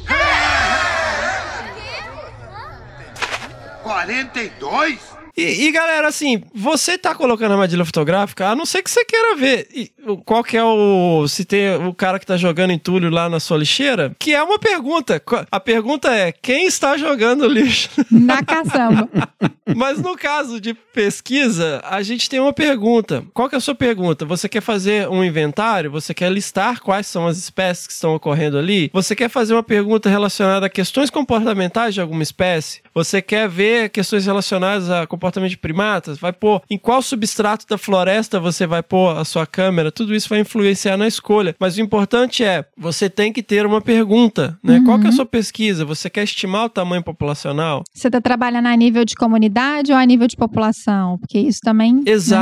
né? Exato. Então, assim, é legal pra ir para campo. Isso eu vivo falando aqui. A questão de ir para campo é super bacana, mas a gente está indo para campo para gerar respostas a perguntas ecológicas que vão contribuir para a conservação da biodiversidade. A gente tem que ter isso em, em mente. Então, galera, principalmente galera mais jovem, galera, ir pro campo é super legal, mas vocês têm que se armar de munição. E o que, que é essa munição? É ler pra caramba, né? É estudar pra caramba. Porque assim, é lógico que tem um monte de detalhezinho na configuração, mas amarrar a armadilha fotográfica e programar ela n- não é uma expertise científica, vamos colocar dessa maneira. É um Exato. conhecimento técnico. E a armadilha fotográfica, ela é uma ferramenta É o mecanismo do seu trabalho, para executar Exato. o seu trabalho. Através do qual nós vamos obter informações, nós vamos coletar dados para responder questões ecológicas que são importantes para conhecimento e conservação da biodiversidade. Então, É super importante isso. É uma ferramenta absolutamente maravilhosa. Ela tem limitações, né? Existem espécies que têm uma probabilidade de detecção baixa, a não ser que você amostre outros substratos, por exemplo, espécies que são mais arbóreas. Então, é muito importante isso. Sempre ter em mente. Qual é a sua pergunta? O que, que você quer responder? Tirando a questão financeira, né? Porque isso também é um grande limitante para a escolha do equipamento, mas você tem que buscar o equipamento que vai responder a sua pergunta certo? Exato. Positivo. Bom, gente, eu acho que assim, isso é muito interessante quando a gente fala do, do uso do, da ferramenta para hoje em dia um novo, um novo momento de, de usar a ferramenta para ações de conservação, projetos de conservação, não só extrair os dados né, de populacionais para alimentar os modelos, mas direcionar isso para estudos comportamentais. Né? As câmeras hoje elas têm um recurso de vídeo que, de alta resolução, é, vídeos com vários segundos, muitos segundos, que a gente consegue usar para diversas análises de comportamento dos bichos. Né? A gente tem usado nos, nos estudos de reabilitação de filhotes, vendo padrões de caça, evolução de padrões de caça, onde que isso vai chegar, é, já que a gente não pode interferir com o viés do observador ali, porque senão os bichos vão se intimidar. Então, ter as câmeras para isso, elas servem a esse, essa como uma grande ferramenta para trabalhos de projetos de conservação mesmo, né? Isso, e pegando assim, eu falo que o raciocínio que a gente faz em cima disso é que as câmeras passivas, a tecnologia passiva que funciona sem a presença humana, ela é maravilhosa porque ela tira o viés da presença humana no comportamento do animal ou na, na integração daquele ecossistema inteiro, até mesmo quando a gente está trabalhando com bioacústica. E essa questão dela ser passiva, é, eu sempre chamo ela dos olhos de, da natureza, né? As câmeras, elas são os olhos da natureza, porque elas registram as imagens quando ninguém está olhando. Então, a gente tem um registro genuíno daquilo ali, né? E uma, uma aplicação super importante em relação a essa questão que o Rogério pontuou de reintrodução, né? Que são animais que estão, às vezes, em recintos fechados, sendo preparados para serem reintroduzidos. Uma outra aplicação muito interessante que pode ser feita, e que a gente tem feito aqui de maneira pioneira no Zoológico de Belo Horizonte, é fazer o monitoramento de recintos. Que daí você consegue entender qual que é o nível de estresse daquele indivíduo que está ali, como os recintos que são mistos, como que é a interação entre as espécies nesses recintos mistos, é, o período de atividade é, em que o animal se, se, se, fica, é, se, se coloca mais à vontade, né? Fica mais à vontade para poder ter, estar mais ativo, se a intensidade do público, se o movimento do público está alterando muito o comportamento daquele animal. Um animal que volta de uma quarentena, como que está sendo a adaptação dele ali naquele recinto de exposição. Então você consegue extrair infinitas informações para que você consiga utilizar daquilo ali para fazer ciência e para melhorar o desenvolvimento de um trabalho, né?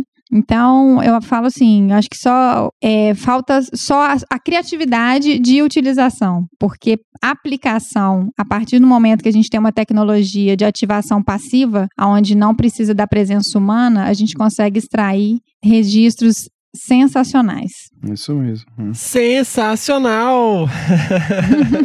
Muito bom, galera. Gente, queria, né?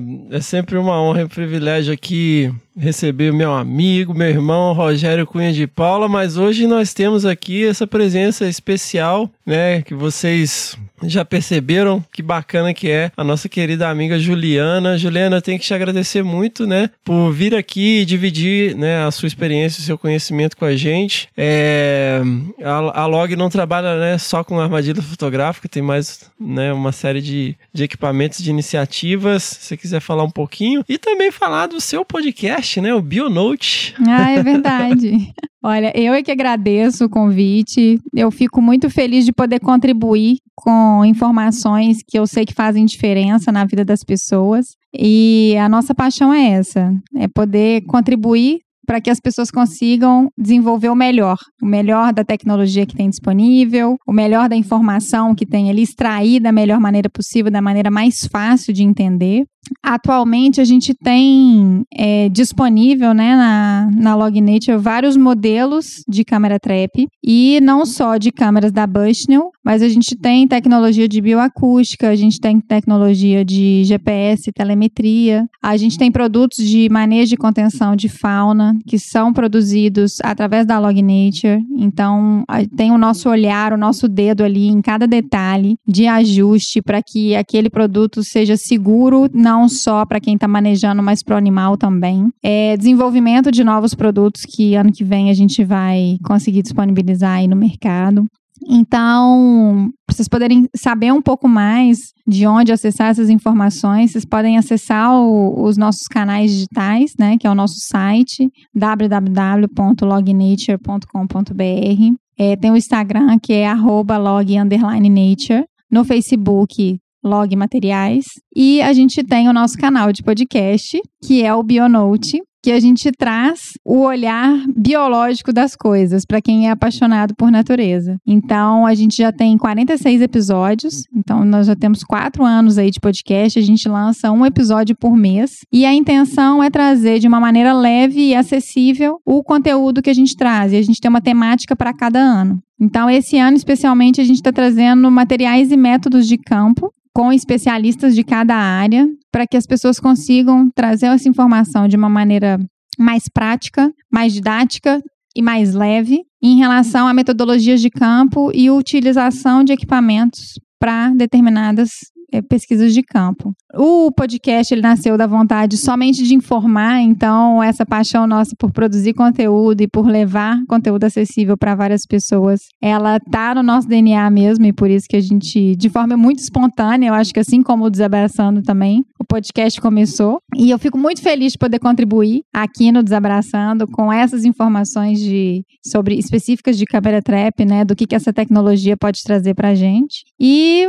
o meu Instagram é arroba E eu tô assim, gente, sempre disponível e com todo o prazer do mundo. E eu falo assim, hoje eu tenho a felicidade de dizer que eu em vida eu realizo vários sonhos e um dos meus sonhos sempre foi poder contribuir para a conservação da biodiversidade. E eu fico muito feliz de poder, através da Log Nature, a gente contribuir para projetos de conservação, para o desenvolvimento da pesquisa e conservação da biodiversidade. E um dos projetos é um projeto do Rogério, né, que é o Lobos da Canastra, que a gente apoia fornecendo câmeras e fornecendo consultoria, assistência técnica também, porque a gente faz assistência técnica de câmera. Então, eu sou muito feliz de fazer isso e estou muito feliz aqui também de poder passar isso para vocês. E eu, assim, aqui agradeço bastante isso. E é o que eu falei, a gente sempre trabalhando junto, independentemente do, do, da, da, disponibilidade, sempre construindo junto essas possibilidades de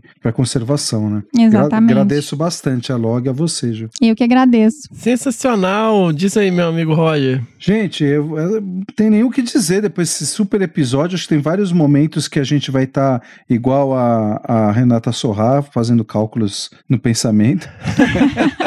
Mas foi um, uma explosão, aquela aquele, aquele emoji explodindo a cabeça. Foi demais. Eu acho que assim, é difícil da gente ter um episódio de câmera e, e um episódio de áudio de câmera, né? Porque o universo das câmeras é, é tão interessante, com tantas imagens, mas eu acho que a gente pode fazer um, uma série aí de, de posts com imagens de câmeras, né, Fê? É, nessa semana do, do episódio. Vai ser Boa. bem legal, cara. É, obrigado pela oportunidade de estar aqui mais uma vez nesse episódio e falar um pouquinho do que a gente viveu aí nesse, nessa evolução do mundo das armadilhas fotográficas. E, e é isso aí, gente. Fiquem bem. Acho que agora a gente está começando a colocar a vida em ordem, de certa forma. Então, todos com responsabilidade, saúde e muito bem da cabeça e do coração. Um beijo para todos, até a próxima. Obrigado, Ju, obrigado, Fê. Sensacional! Lembre-se sempre do nosso lema, galera. A ti é necessário que sejas a tua própria onça. Seguimos! Necesse tibi est, panteram tuam